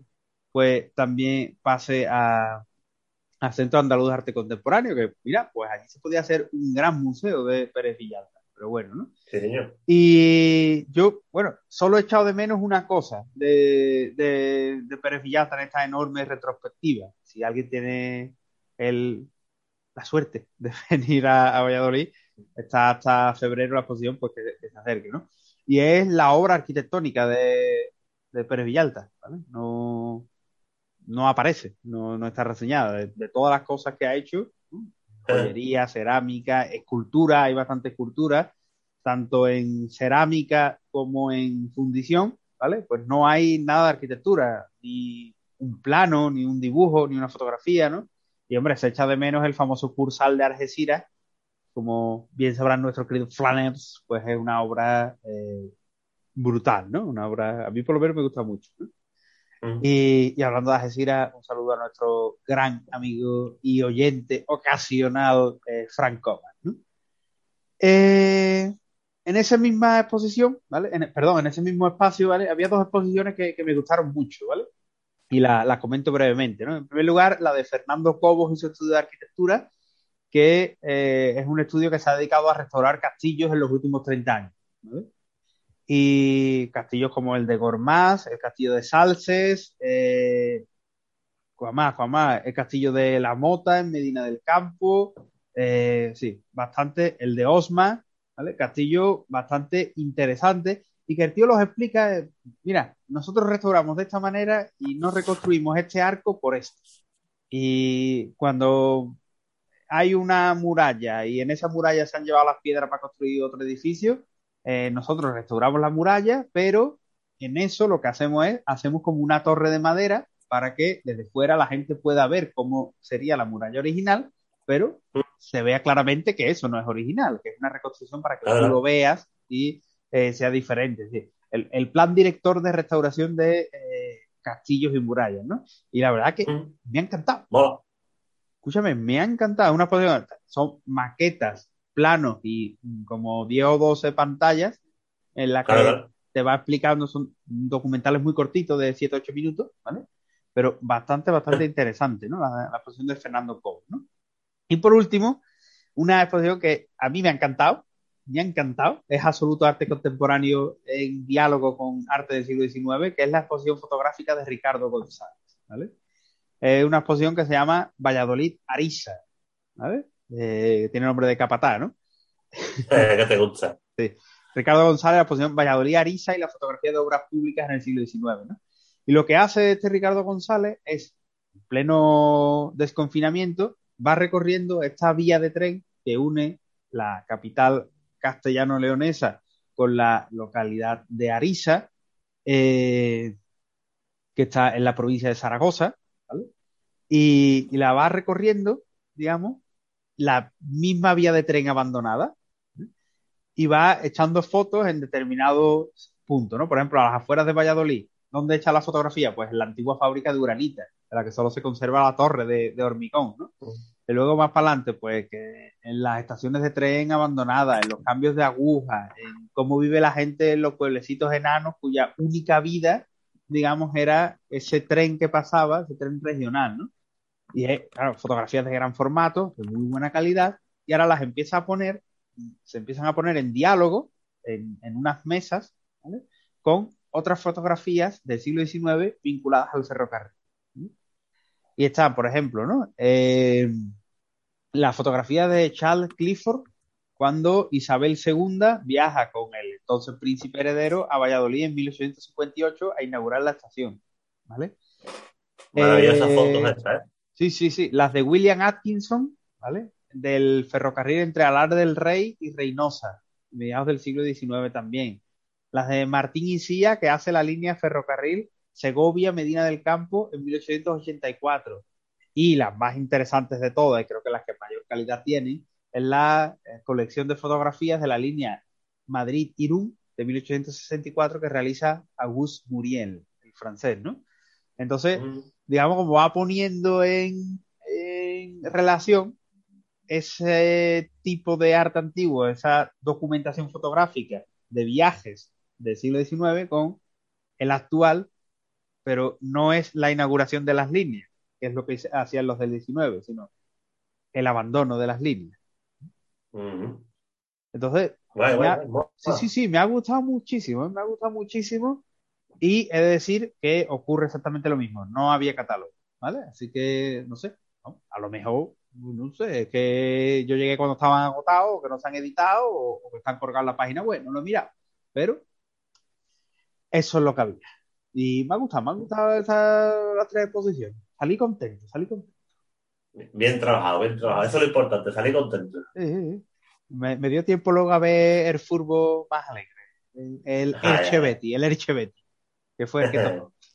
En fin, y bueno, libros. Libros. ¿Qué Pues mira, tienes ahí? ¿Qué tienes ahí? Aquí te traigo un libro que se llama La invención de Morel, que es un libro que me había hablado a este libro, además me lo regaló Sara, porque te voy a contar la historia. Me habló de este libro hace mucho tiempo ella y Sabine, nuestra querida amiga Sabine. Ah, Este libro, eh, porque hablando un día, no sé por qué, dice, hablando algo de Perdido, que creo que en ese momento estaba Sara viendo Perdido, y digo, pues Perdido, no sé qué, dice, pues, pues el Perdidos, el Sawyer, el personaje de Sawyer, sí. está- hay un momento que está leyendo este libro en la isla. Cuando está allí tirado en la playa, está leyendo este libro que es La invención de Morel, que es de Adolfo Bio, Bioy Casares. Que, la, vamos, sinceramente, el libro es un poco paranoia. O sea, un poco paranoia no. Tela. Ah, La verdad que me ha costado leerme. Son apenas 200 páginas, creo que es, 180 más o menos aproximadamente. Eh, este libro que fue escrito en 1940, creo, de, de este escritor argentino. Y la verdad es que trata como de este... Paranoia, paranoia, argentino y años 40, uff. paranoia, vamos, es como que un tío, digamos, el preso, llámalo X, el personaje, ah, llega a una isla y en esta isla pues hay varias cosas así un poco extrañas. Está como el museo, se conoce como el museo, que, y ahora allí hay ciertas personas y otros personajes que son como los otros. O sea, la verdad es que leyéndote el libro entiendes perfectamente que los guionistas de, eh, Perdido pues tuvieran como referencia esta obra. De hecho es que prácticamente leyéndolo más o menos te das cuenta de que prácticamente Perdido es un poco hecho, salvando la distancia, muchísimas más paranoia en la, en la serie, pero que más o menos te ves toda la relación en cuanto a eso que te digo, con en el fondo, incluso hasta el final de la serie, eso, como que el este Morel lo que intenta es, en esta isla, lo que ha inventado es algo para tú poder vivir momentos tuyos del pasado y recordarlo. Una, una, una cosa así más o menos similar. Ya te digo, ya te digo que el libro es un poquito, un poquito complejo. Y claro, Un ¿qué poquito, pasa? ¿no? Es Un como poquito. es revivir, revivir esos momentos buenos para poder revivir esos momentos buenos siempre. Entonces la serie siempre tiene relación con eso al fin y al cabo. Porque en la serie siempre hay muchos flashbacks, hay muchas historias y que además en verdad siempre es como que ese momento bueno es el que vas a vivir con esta gente. Una cosa así más o menos es similar al libro y la, y la serie. Por eso la verdad que evidentemente la gente que le haya gustado Perdido leerá este libro y encontrará muchas similitudes en cuanto a la serie y el libro. Por lo menos para mí, en cuanto ya te digo también como hay una especie de enfermedad, digamos, para proteger a la isla, tal igual que en la serie también había como una enfermedad supuesta que le afectaba a alguna gente, que también era para proteger la isla, etcétera. La verdad que tiene mucha relación serie y libro, sin duda. Y nada, la verdad que no sé, me ha gustado, tampoco verá, no sé, me esperaba otra cosa. Ya te digo, las referencias tanto de Sara como de, de Sabina es que era muy divertido, que tal, y no sé, la- la- a mí divertido no me ha parecido, la verdad, sinceramente. No estaría, a lo mejor supongo que tú sabes que hay muchas veces que cuando uno lee un libro, Momento, también la momento, predisposición, el, momento. momen- el momento emocional que te encuentres y todo ese tipo de cosas, pues influye y lo aceptas de una manera u otra, como todo en la vida. Y no sé, no lo habré cogido yo todavía el, el, y también, ya te digo, como se me ha hecho un poquito pesaete y me ha costado leérmelo un tiempo, pues a lo mejor eso ha hecho que no me haya metido yo totalmente en la historia. Pero bueno, En- no sé. Entiéndolo, entiéndolo. Hombre, la verdad que, Sí, lo, sí. que lo que has contado nos anima mucho, ¿eh? Nos anima mucho. Pero bueno, son cosas ¿Eh? que pasan, ¿no? Son cosas que, que pasan. sí, Yo te voy a hablar de un libro que, bueno, tampoco me ha hecho mucha gracia, la verdad. Y mira que, que últimamente, y hemos hablado mucho de la editorial El Paseo, con lo cual, oye, no estaría de más que nos mandaran algunos de sus libros. hombre, Eh, detalle, hombre, un un par de ellos, ya, ya que somos dos. Sí, sí, sí, sí, hombre, no estaría mal que nosotros al final nos lo leemos y hablamos de ello aquí, ¿no? Y es el libro Y la Macarena se vistió de luto del periodista conocido por muchos, Guillermo Sánchez, el periodista deportivo de, de Canal Sur Televisión, que en este caso eh, lo que ha hecho es coger todos sus apuntes de las retransmisiones de Semana Santa, que como muchos sabréis, pues eh, retransmite los, eh, digamos, las entradas en la madrugada de, de la Macarena y de la Esperanza de Triana, y lo que ha hecho es coger los apuntes y hacerlo en formato, en formato libro, ¿no? Eh, bueno, el libro no está muy bien he visto, escrito. he visto, la, la portada está, la he visto, la he visto. Sí, la portada es la, la icónica foto de, de Castellano, de la Macarena vestida, vestida de luto, la, la foto de eh, semiperfil, ¿vale? que no es eh, la foto que encontró el profesor Palomero Páramo, de la única foto que hay, que es la foto de frente, la foto frontal y a cuerpo Sí. entero. Esta es la más famosa, la que se distribuyó durante mucho tiempo, la foto de semiperfil. ¿no? El libro, ya digo, no está muy bien escrito, a pesar de que este periodista en esas narraciones es magnífico. Es magnífico y además, tío, cuando está haciendo esas narraciones, eh, cuenta estas mismas historias que recoge en el libro, las cuenta muy bien. Pero el libro no está bien escrito. Entonces, eh, eso es lo que falla, ¿no? Luego es, intenta, digamos, hacer como una historia de por qué la Macarena se convierte en la devoción mariana universal que es hoy día y no, digamos, se queda corto. Al final es un recopilatorio de anécdotas, de causa, lo enlaza mucho con, obviamente, con Juan Manuel Rodríguez Ojeda, tal, pero es como una historia de anécdotas entre mediados del siglo XIX y el año 36, ¿no? El libro prácticamente acaba con la Virgen escondida en el, en el cajón y. no sé, ¿no? Es un libro que, bueno, se lee, está entretenido, es, es curioso, ¿no? Es- son anécdotas, muchas más o menos uno la, la va identificando porque de alguna u otra manera alguna vez las ha escuchado, les ha llegado, ¿no? Claro. No sé, no sé, es un libro, bueno, eh, para alguien que no le guste mucho leer, por ejemplo, es un libro que se va a gustar mucho porque ya digo, eh, los capítulos son muy cortos, Anécdotas. una, o dos páginas de capítulos, muchas fotografías, ¿vale? El libro está muy bien editado, ¿eh? Eso sí, el libro está muy bien Mm. editado, ¿no? Pero bueno, es un libro ahí que si tenéis algún amigo muy macareno, algún familiar muy macareno, pues es un regalo para, para estas próximas navidades. Eh, Lo, lo conocemos, lo conocemos, a nuestro amigo Macarena. por ejemplo, ¿no? Eh, eh, pero bueno, no sé. Y luego otro libro que es un libro que tenía un montón de ganas de leer, pero un montón de ganas de leer, y que por esas cosas de la vida nunca apunté cómo se llamaba, nunca apunté el nombre del autor y lo perdí. ¿Vale? Y lo perdí. Claro. Pero hace, hace relativamente poco, claro, la idea del libro y tal, eh, porque es un ensayo histórico, la idea del libro pues la tenía en la cabeza. ¿eh? Y hace poco escuché un podcast de, de actualidad política y hablaba el, el autor y decía, no, es que yo esto ya lo analicé en mi libro que se publicó en 2009. Claro, directamente fui a Wikipedia, busqué el, eh, la bibliografía y encontré el libro, ¿no? Y es el libro de Fernando Trías de Bes, El hombre que cambió su casa por un tulipán. ¿eh? El tío lo escribe en 2009, plena, pleno crack de las hipotecas subprime, ¿vale? Y el tío se dedica a analizar las eh, burbujas económicas que ha habido en la historia. No todas, sino selecciona algunas y las empieza a analizar. Analiza la famosa eh, burbuja de los bulbos de tulipán en 1636 en Holanda, que bueno, es- fueron ventas a futuros, una- como una estafa piramidal, hasta que quiebra.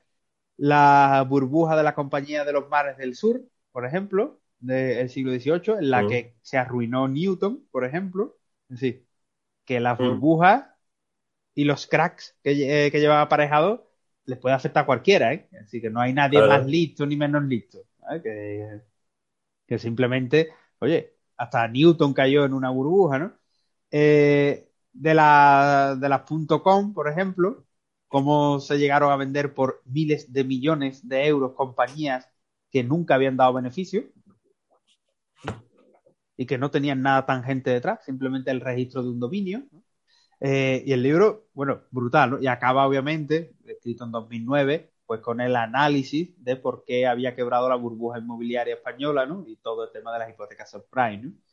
Y se lamenta, el tío acaba cada capítulo, digamos, como con unas conclusiones o con unos consejos escritos a modo de puntos y guiones, ¿no? Y, y el tío, por ejemplo, cuando la, la burbuja dice que es que el problema está que en los préstamos eran tan baratos que todo el mundo, incluso hoy lo tenemos muy en nuestra cabeza, de es más barato comprar que alquilar. Porque al final, a la larga, co- como el interés es tan bajo, a la larga el piso va a ser mío y con el alquiler no. Pero dice el tío, efectivamente, eso ocurre porque, bueno, los, los intereses estaban por los suelos, bueno, igual que ahora. Pero nadie analizaba una cosa, y es que en España, con ese interés tan bajo, el, la pareja joven o de mediana edad que quería comprarse una casa estaba compitiendo con grandes fondos de inversión y con grandes Claro. especuladores, los cuales elevaban, por esa oferta y demanda, elevaban los precios a una cantidad tal que efectivamente te daban la hipoteca y la hipoteca seguía siendo más barata que el alquiler. Pero estabas pagando un precio hiperinflacionado porque había unos competidores que podían comprar esas casas a un precio muy alto y tú acababas pagando más, aunque fuera un interés bajísimo. ¿no? Entonces, te dice, tío, bueno, a esas parejas que compraron las viviendas, ¿le sale más barato o le salió más barato el alquiler o la compra? Dentro de nada vamos a estar otra vez igual. No, no, bueno, ya, ya, lo, ya estamos, ¿no? Con el tema de la vivienda turística y todo el jaleo, ¿no? Pero, y bueno, ya se están vendiendo, se, según leí, porque al hilo de esto, por Vichet, en septiembre se escrituraron eh, casas récord, digamos, eh, bueno, el récord más alto desde que estalló esta burbuja, de la de 2008. Ujú. Es decir, que estamos recuperando otra vez ese afán por, por la compra de vivienda de manera especulativa. Y bueno, el, el autor mismo lo dice en el ensayo, ya digo, el ensayo está muy bien escrito, muy ameno. Se nota, este señor es, es profesor universitario y habla mucho en, di- en diversas radios, ¿no? Y por eso está escrito muy dinámico, ¿no? Y además, 2009, es decir, el tío tuvo que escribir el libro a marchas forzadas, ¿no? Eh, cuenta, por ejemplo, que dice que el problema de España es que, eh, bueno, uno de los problemas que llevó a esta crisis es que eh, para nosotros una medida de ahorro muy eficaz es la compra de vivienda. Porque Hombre. es, es una manera de todos los meses ahorrar 400, 500 euros en un bien que, bueno, la casa siempre la vas a tener ahí. Claro. Entonces es como eh, un ahorro, no- eh, eh, era un término como un ahorro no volátil o algo así. Pues si tú ahorras en una hucha, si te quieres dar un capricho y te engorila, rompe la hucha y ese ahorro se ha convertido en volátil, desaparece en un tristras. Mientras que si tú vas ahorrando en la compra de un inmueble, si tú quieres liquidar ese inmueble, eso es un proceso que no es de un día para otro, con lo cual te lo piensas y lo planteas y lo negocias, etcétera, ¿no? Entonces, ese es, un- es como un sistema muy estable para la clase media, para ahorrar e incrementar en patrimonio, pero a la misma vez, por competir con fondos de inversión, con buitres, con especuladores inmobiliarios, pues lleva a la ruina y a, bueno, a lo que se ha pagado, ¿no? Por un metro cuadrado, ¿no? En determinados sitios hasta 15.000 euros por metro cuadrado. Entonces, poca La verdad. ¿no? Pero es un ensayo que ya digo, tiene 12 años y sigue siendo magnífico, ¿eh? Me lo he bebido, me lo he bebido. ¿no? Y nada, esto es nuestra sección de arte. Libros. Chi non lavora Questo mi ha detto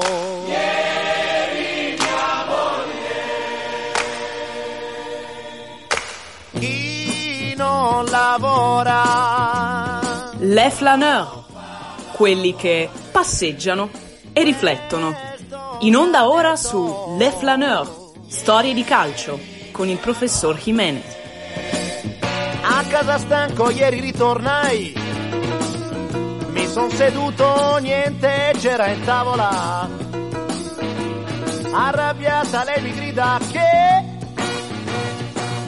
Bueno, sonó de nuevo la sintonía de gran Adriano Celentano, está nuestro amigo querido eh, Jesús Zújar, al cual agradezco su aporte bibliográfico en días pasados. Eh, contento por escuchar de nuevo esta sesión. La- el, el podcast pasado, pues bueno, eh, cuestiones de tiempo y demás no, no, no, no nos permitieron eh, meter la sesión, pero bueno, no, no pasa nada, ¿no? Y a eh, no corre. Y ahí, bueno, tenemos que, que empezar, como lo podía hacer de otra manera, pues reactualizando la situación de nuestro querido Venecia Football Club. ¿no? Venecia Calcio. Hombre, ¿Eh? tuvo una victoria importante. ah, ah, Sí, no sí, no. contra quién fue. Lo tenemos bastante bien, ¿eh? Lo tenemos bastante bien. Está en la posición decimocuarta con 15 puntitos a 6 puntos del descenso, ¿eh? Ojo, ¿eh? Hombre, hombre, por favor. Está mucho mejor, sí, señor. Sí, Está bien, bien- trabajado. Un descenso que ocupan Genoa con 9 puntos, el Cagliari con 7 y la Salernitana, el equipo de Salerno, con 7 puntitos, ¿no? Pero oye, nuestra Venecia Calcio está, está ahí y la, la victoria que tú dices probablemente sea la de contra la Roma, el 3-2. que, Efectivamente. que fue bastante importante. eh, o también ganó a la, a la Fiorentina 1 por 0, ¿no? Pero esto podía haber, haber distanciado definitivamente al equipo Nero Verde Arancini de la clasificación, eh, perdón, de los puestos de descenso en la clasificación, porque empató a uno con el Cagliari, pudo haber ganado, y empató a cero con el Genoa, que marca también el descenso, cuando pudo también haber ganado, ¿no?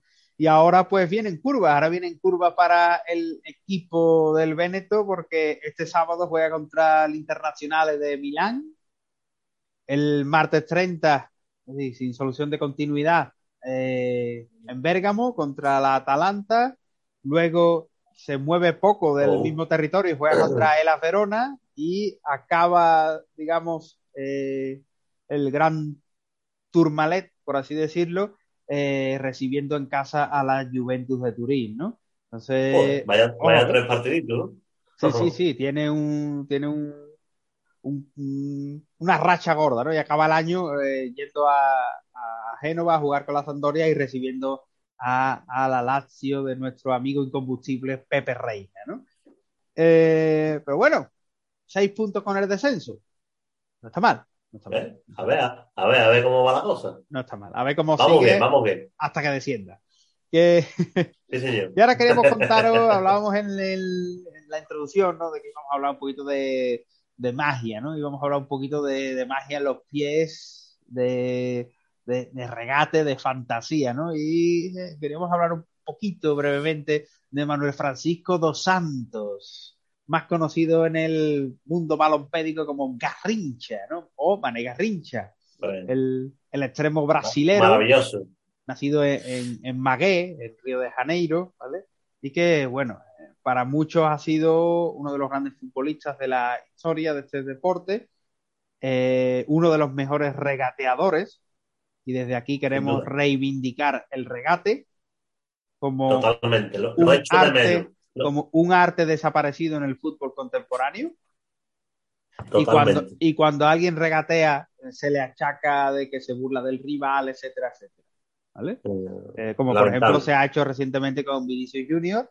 Eh, no, es que eh, hacer una lambreta, oiga, el señor ha hecho una lambreta en el minuto 70 yendo 0-0. Sí. No era para reírse y era para salir de un córner. Otra cosa es que Neymar con 3-0 haga eso y encima cuando le dan la patada se ríe. Oiga, pues lo- le deberían dar la patada en la cabeza y ya no haría más esas gilipolleces. Pero en el caso de Pero vamos, que, que, que- Vinicius- que regatear es, que ya no, no hay un tío que encare y regatee, es que si lo hace eso, encima le dan leña. Entonces, se está perdiendo la, la magia, se está perdiendo. No, no, es que, es que eh, además lo dice don Eduardo Ganeano en su fútbol a Soria Sombra o en, otro- otros relatos balompédicos de los que ya hemos hablado aquí, que bueno, lo único que rompe el esquema racional del fútbol, que es la defensa, las líneas, etcétera, lo único que rompe eso es la magia, es el regate, la gambeta, ¿no? Entonces, eh, claro. mm, no hay otra, no hay otra. Ni, ni tan siquiera el fútbol de, de posición que propugnan, eh, por ejemplo, ¿no? Eh, Guardiola, mago incontestable en los banquillos, ¿no? No hay duda. O ahora el Salvador Mesías Xavi Hernández, que de momento ha ganado un partido con un penalti regalado y ha empatado otro que pudo haber perdido con un gol legal que anularon al Benfica y con lo que Total. falla Seferó viene de cuento, ¿vale? Pero bueno, parece que ha reinventado el fútbol, ¿vale? pues hasta ese juego de posesión es fácilmente, entre comillas, desarticulable mediante orden y defensa férrea, ¿no? Entonces lo único que es capaz de desarticular eso, pues es la gambeta, es la magia, ¿no? Y ahí, pues, Garrincha, que toma su mote de un ave brasileña de la región del Mato Grosso, pues eh, fue, según muchos, uno de los grandes regateadores de la historia, ¿no? Eh, lo que casi toda la crítica histórica balompédica coincide es que Garrincha ha sido el mejor extremo derecha de la historia del fútbol. ¿no? De hecho, así lo demuestra, entre otras cosas, que fue eh, nombrado mejor jugador del Mundial eh, 62, el Mundial de Chile, y también participó en el, eh, Mundial de Suecia, ¿no? De 58, en ambos casos, alzándose con la Copa Jules Rimet, que eh, significaba a Brasil como campeona, ¿no? También jugó en el, en el Mundial de, de, de Inglaterra 66, en el importante mangazo británico, eh, pero ahí, bueno, no tuvo, no tuvo mucha trascendencia, ¿no? En vano Brasil cayó, si no recuerdo mal, en la primera fase, ¿no? Eh, pero lo que quería hablar, además de estas excelencias de, de Garrincha, ¿no? Es que, bueno, es una historia de superación, ¿no? Una historia de superación porque Garrincha eh, nace con deformaciones físicas en las piernas. Eh, Garrincha nació sambo, decir, que Efectivamente. Se había bajado del caballo recién tenía nacido. las piernas arqueadas y encima tenía, eh, gracias a esa, o como consecuencia de, esa, de ese sambo, ¿no? tenía los pies girados, girados hacia adentro. ¿vale? Es decir, imaginaos eh, el arco de un sambo con los pies girados, las punteras hacia adentro. ¿no? Eso hace que, bueno, no se pueda andar relativamente bien de per se, ¿no? Pero es que además, jamás, resulta que también era cojo. Que su pierna izquierda, su pierna izquierda, ¿vale? Eh, era 6 centímetros más grande que la pierna derecha. ¿Vale? Y ya para rematar, ¿vale? Tenía la columna vertebral como un signo de interrogación porque de pequeño había sufrido poliomielitis. Es decir, Joder. que esa criatura llegara a jugar a fútbol de manera profesional, que se convirtiera en el mejor extremo derecha del mundo, pues es algo a tener, a tener muy en cuenta, ¿no? De hecho, hay quien dice que gracias precisamente a esas deformaciones, a ese defecto físico que uno le veía al encararte, pues no sabía por dónde iba a salir el regate, ¿no? Te volvía loco. Sí, puede ser o cero, ¿no? Y eh, buena parte de, de, esas deformidades pues van a acarrearle problemas eh, no solo físicos, sino también problemas de comportamiento y problemas mentales, ¿no? De hecho, entre otras cosas, se sabe que fumaba como un carretero desde los 10 años, eh, de que fue apartado varias veces eh, en los equipos formativos por sus defectos físicos y porque en notas se cogía unos mosqueos de tócame roque, ¿no? Eh, incluso llegaron a calificarlo como una persona débil mentalmente, eh, son digamos, todo problemas, ¿no? Hasta que... El... Le, le, gustaba ¿Eh? el pirriaje también, ¿no? Si sí, no sí, sí, mal. ya en, de... la, en, la, edad, digamos, adulta, pues ya se, se convirtió en, en, alcohólico brutal, ¿no? Pero su salto a la profesionalidad vino de la mano del Botafogo, de Fútbol de Regatas de, de Río de Janeiro, el equipo del barrio de Botafogo, el equipo de la estrella solitaria, el Fogao, el del Nilton, mm. el del estadio Nilton Santos, ¿vale? Que le dio la, la alternativa ¿vale? y el equipo en el que, bueno, el que triunfó, ¿no? Jugó en él desde el año 51 al 65, luego pasaría al Corinthians, del Corinthians a la portuguesa, luego dio su salto al Junior de, de Colombia, donde regresó al año, todos estos equipos, después de Botafogo solo estuvo un año. Eh, regresó a Río de Janeiro para jugar en el Club Dos Regatas de Flamengo, equipo del que ya hablamos en su momento, donde tuvo dos años, y ya mm. dio su salto a Europa, un salto ya testimonial con bastante edad, para jugar en el mitiquísimo Red Star París. El equipo que quiso hacer lo que ahora está haciendo el jefe, el jeque Al-Khelafi, de reunir a grandes estrellas mundiales que jugasen en París, ¿no? Una ciudad que nunca ha tenido tradición futbolística, pero sí del rugby, ¿no? Y acabó retirándose en el equipo brasilero de Olaria, un equipo de segunda división en el año 72, ¿no? Eh, desde su retiro, pues bueno, en contra de lo que todo el mundo podía pensar, pues no fue un retiro dorado. Eh, Garrincha había derrochado su, la fortuna que ganó y, y su fama, porque a su adicción al tabaco, como decimos, se le unió la adicción brutal al alcohol y su promiscuidad, eh, hasta tal punto de que eh, a su muerte se le reconocen, o fueron reconocidos por él, él tenía reconocido 14 hijos de diversas mujeres, ¿vale? Eh, Fácil. Además, murió relativamente joven, murió en, el año 83, eh, a los 49 años de edad solo, eh, en su propia ciudad natal, en, en, Río de Janeiro, y se lo encontraron en la calle tirado. Lo encontraron en la calle tirado y bueno, cuando los médicos hicieron la autopsia, pues encontraron que tenía una congestión pulmonar, eh, pancreatitis, eh, pericarditis y un cuadro severo de alcoholismo crónico que le había destrozado el hígado. Es decir, se había reventado. De todo. Por, reventó. por dentro había reventado. Y, es curioso porque el velatorio de Garrincha se realizó en Maracaná. Se realizó en Maracaná, eh, cubierto con la bandera de, de, de, del Botafogo, del Fogao, y fue, ha sido uno de los grandes, de los grandes eh, entierros de la historia de Brasil en los últimos 50 años, ¿no? No en vano, pues formó parte de esa mítica selección de eh, Suecia 58 y Chile 62 junto con eh, Edmundo dos Santos Pel, ¿no? Así que bueno, eh, para que veáis que incluso con las piernas como el Langui se puede llegar a ser un enorme futbolista, ¿no? Por eso el fútbol es un deporte tan magnífico y tan democrático, ¿vale? Hay, por cierto, ahora con Garrincha, lo que pasa que, vamos, va a ser imposible encontrar eso, pero recuerdo de yo pequeño o semiadolescente, una serie de dibujos animados que contaba la historia de Garrincha. Pero vamos, eso para encontrarlo será muy complicado. Pero si doy con ella, se la pondré a nuestros queridos flaneros. Pues esa, el, el esa es tu tarea, esa es tu tarea a partir de ahora. No hagas nada sí, señor, más. Sí. Búscame la serie. Te la buscaré.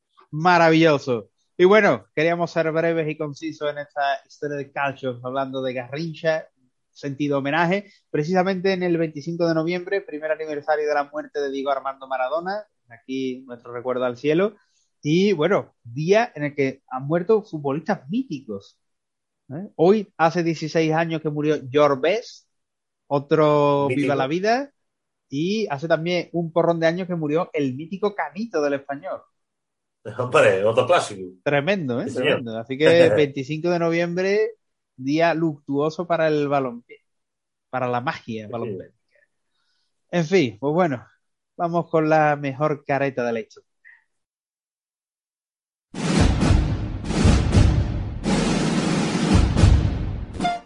Frames musicales.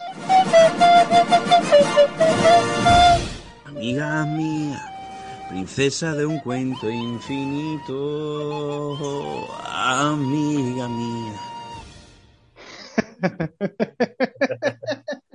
Me Amiga encanta, me encanta. Es que es un fenómeno, un fenómeno. Mi caldo de mi, de mi corazón, Yo creo que, el día que grabemos esto y no nos riamos, dejamos el podcast, ¿eh?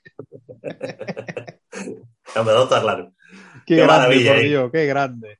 En fin, ten- tenemos siempre. que volver a grabar un podcast con él, un especial con él, pero que se escuche bien. Con los Ah, micrófonos in sí. situ y algunas litronas, algunas litronas aquí de por Ah, ya, ya.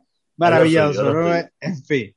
Y bueno, frames musicales, ¿qué nos tienes? Carísimo. Hombre, frames musicales. Yo creo que hoy, para cerrar los frames musicales y será este tercer programa de la cuarta temporada, yo creo que no hay mejor cierre posible que ahora se cumple el 30 aniversario de la muerte, del fallecimiento de Freddie Mercury, maravilloso, ca- vocalista de la banda Queen, mítica, espectacular. Y yo creo que, evidentemente, yo creo que no hay mejor cierre que poner, además, una canción que fue la de las últimas canciones que grabó, que es The Show Must Go On. El show debe continuar. Que evidentemente con todo su fallecimiento y todo estaba dedicada a esa, a esa parte que sabía ya que se le acababa ya el tiempo, de que le quedaba poquito al pobre con todo lo que tenía encima, de esas malas noticias que le dieron en el médico y toda la historia, y que ya, y que a pesar de todo tenía que seguir la vida, que, que- que aunque se- se estuviera cayendo el maquillaje, todo eso que llevaba, todo ese- el peso que llevaba encima, había que seguir y tirar adelante y aguantar lo máximo posible hasta que llegara al fin. Pedazo de tema maravilloso, un clásico entre los clásicos del rock, y yo creo que mejor forma para cerrar este programa tercero no he encontrado, a menos que usted tenga algo que decirme, ¿qué le parece? Ya que No me sé, no sé. Hombre, yo, verá, Queen, pues, oye, sí, fue una banda importante, dejó para la cultura contemporánea grandes temas, Show Must Go, sino, sin, sin ir más lejos, ¿no? Pero bueno, creo que últimamente hay una como mitificación de esta banda absoluta, casi, casi santificación, que no sé, no, no la termino yo de... Es decir, hay un empacho, creo que hay un empacho de Queen que a mí me está empezando a echar para atrás, ¿no? La película, ya hablamos de un momento de la película, de, de la Película- imitación, y no sé, es que uf, ya es entre eso, los musicales, las bandas tributo, la no sé qué, uf, y yo, es- escúchate los discos y déjate ya de historia, ¿no? A este también, a mí me encanta Queen de siempre. De hecho, por ahí habrá alguna que otra cinta de Queen eh, por ahí perdida, seguro. Cinta, cinta de toda la vida de Dios. De esta que tú Cassette, grababas cassette. Con la mini ca- casete, casete, que tú cogías tu boli y dabas la vuelta para atrás. Ah, maravilloso. A mí me ha encantado siempre la otra cantada y, a ver, y tiene te- temazos espectaculares. Esta en concreto pertenece al último disco que grabamos que es Inuendo, maravilloso tema Inuendo. El videoclip mítico en el que sale la Virgen del Rocío.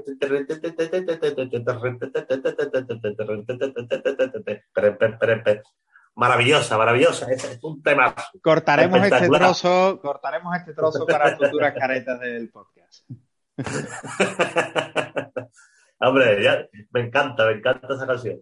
Y además me trae recuerdos muy de mi niñez cuando iba yo a la mítica sala metro ubicada cerca del bar Kiko en aquellos tiempos, que entre otras cosas ponía vídeos de Queen y de, eh, de El último de la fila. Fan ¿dónde total. estabas Thank you, entonces? Un saludo. Eh, Desde luego, vamos tanto te necesité. en fin, la vida, ¿qué pasa? La vida es un bidón, la vida es un bidón, ¿no? Que, pues, no sé, yo ya te digo, ¿no? Que yo no, no desprecio, mm, vamos, faltaría más, faltaría más. El, el libro de, el libro, uy, el- la obra de, de Queen y de Freddie Mercury, pero bueno, yo creo que, no sé, quizás es, es por empacho, ¿no? Eh, puede ser, ¿no? Una, una opinión muy personal, ¿no? Y, y sesgada, pero bueno, mm, también son modas, ¿no? Ahora mismo vende mucho. Cuestión de gusto. No, no, no, si a mí, a mí no me disgusta, ¿eh? Yo, vamos, que, que he escuchado mucho Queen, pero es que ahora hasta en la sopa, hasta en la sopa.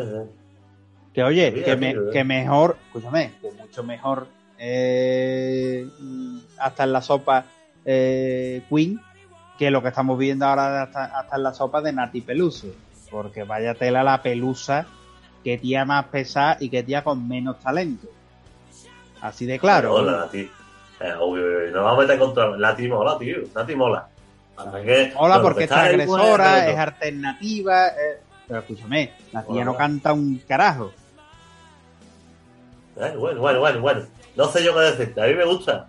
La tía canta, lo que pasa es que últimamente Sí, sí me yo está también en la que- bañera. No, pero no, con Nati me está pasando últimamente que yo creo que está de- demasiado forzando tanto el acento que no la entiendo.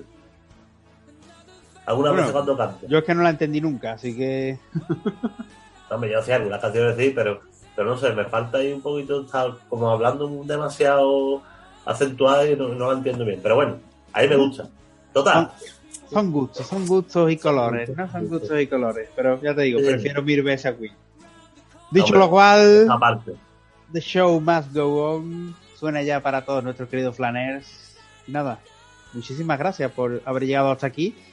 Nos vamos a ver pronto, ¿no, Rubén? Esperemos.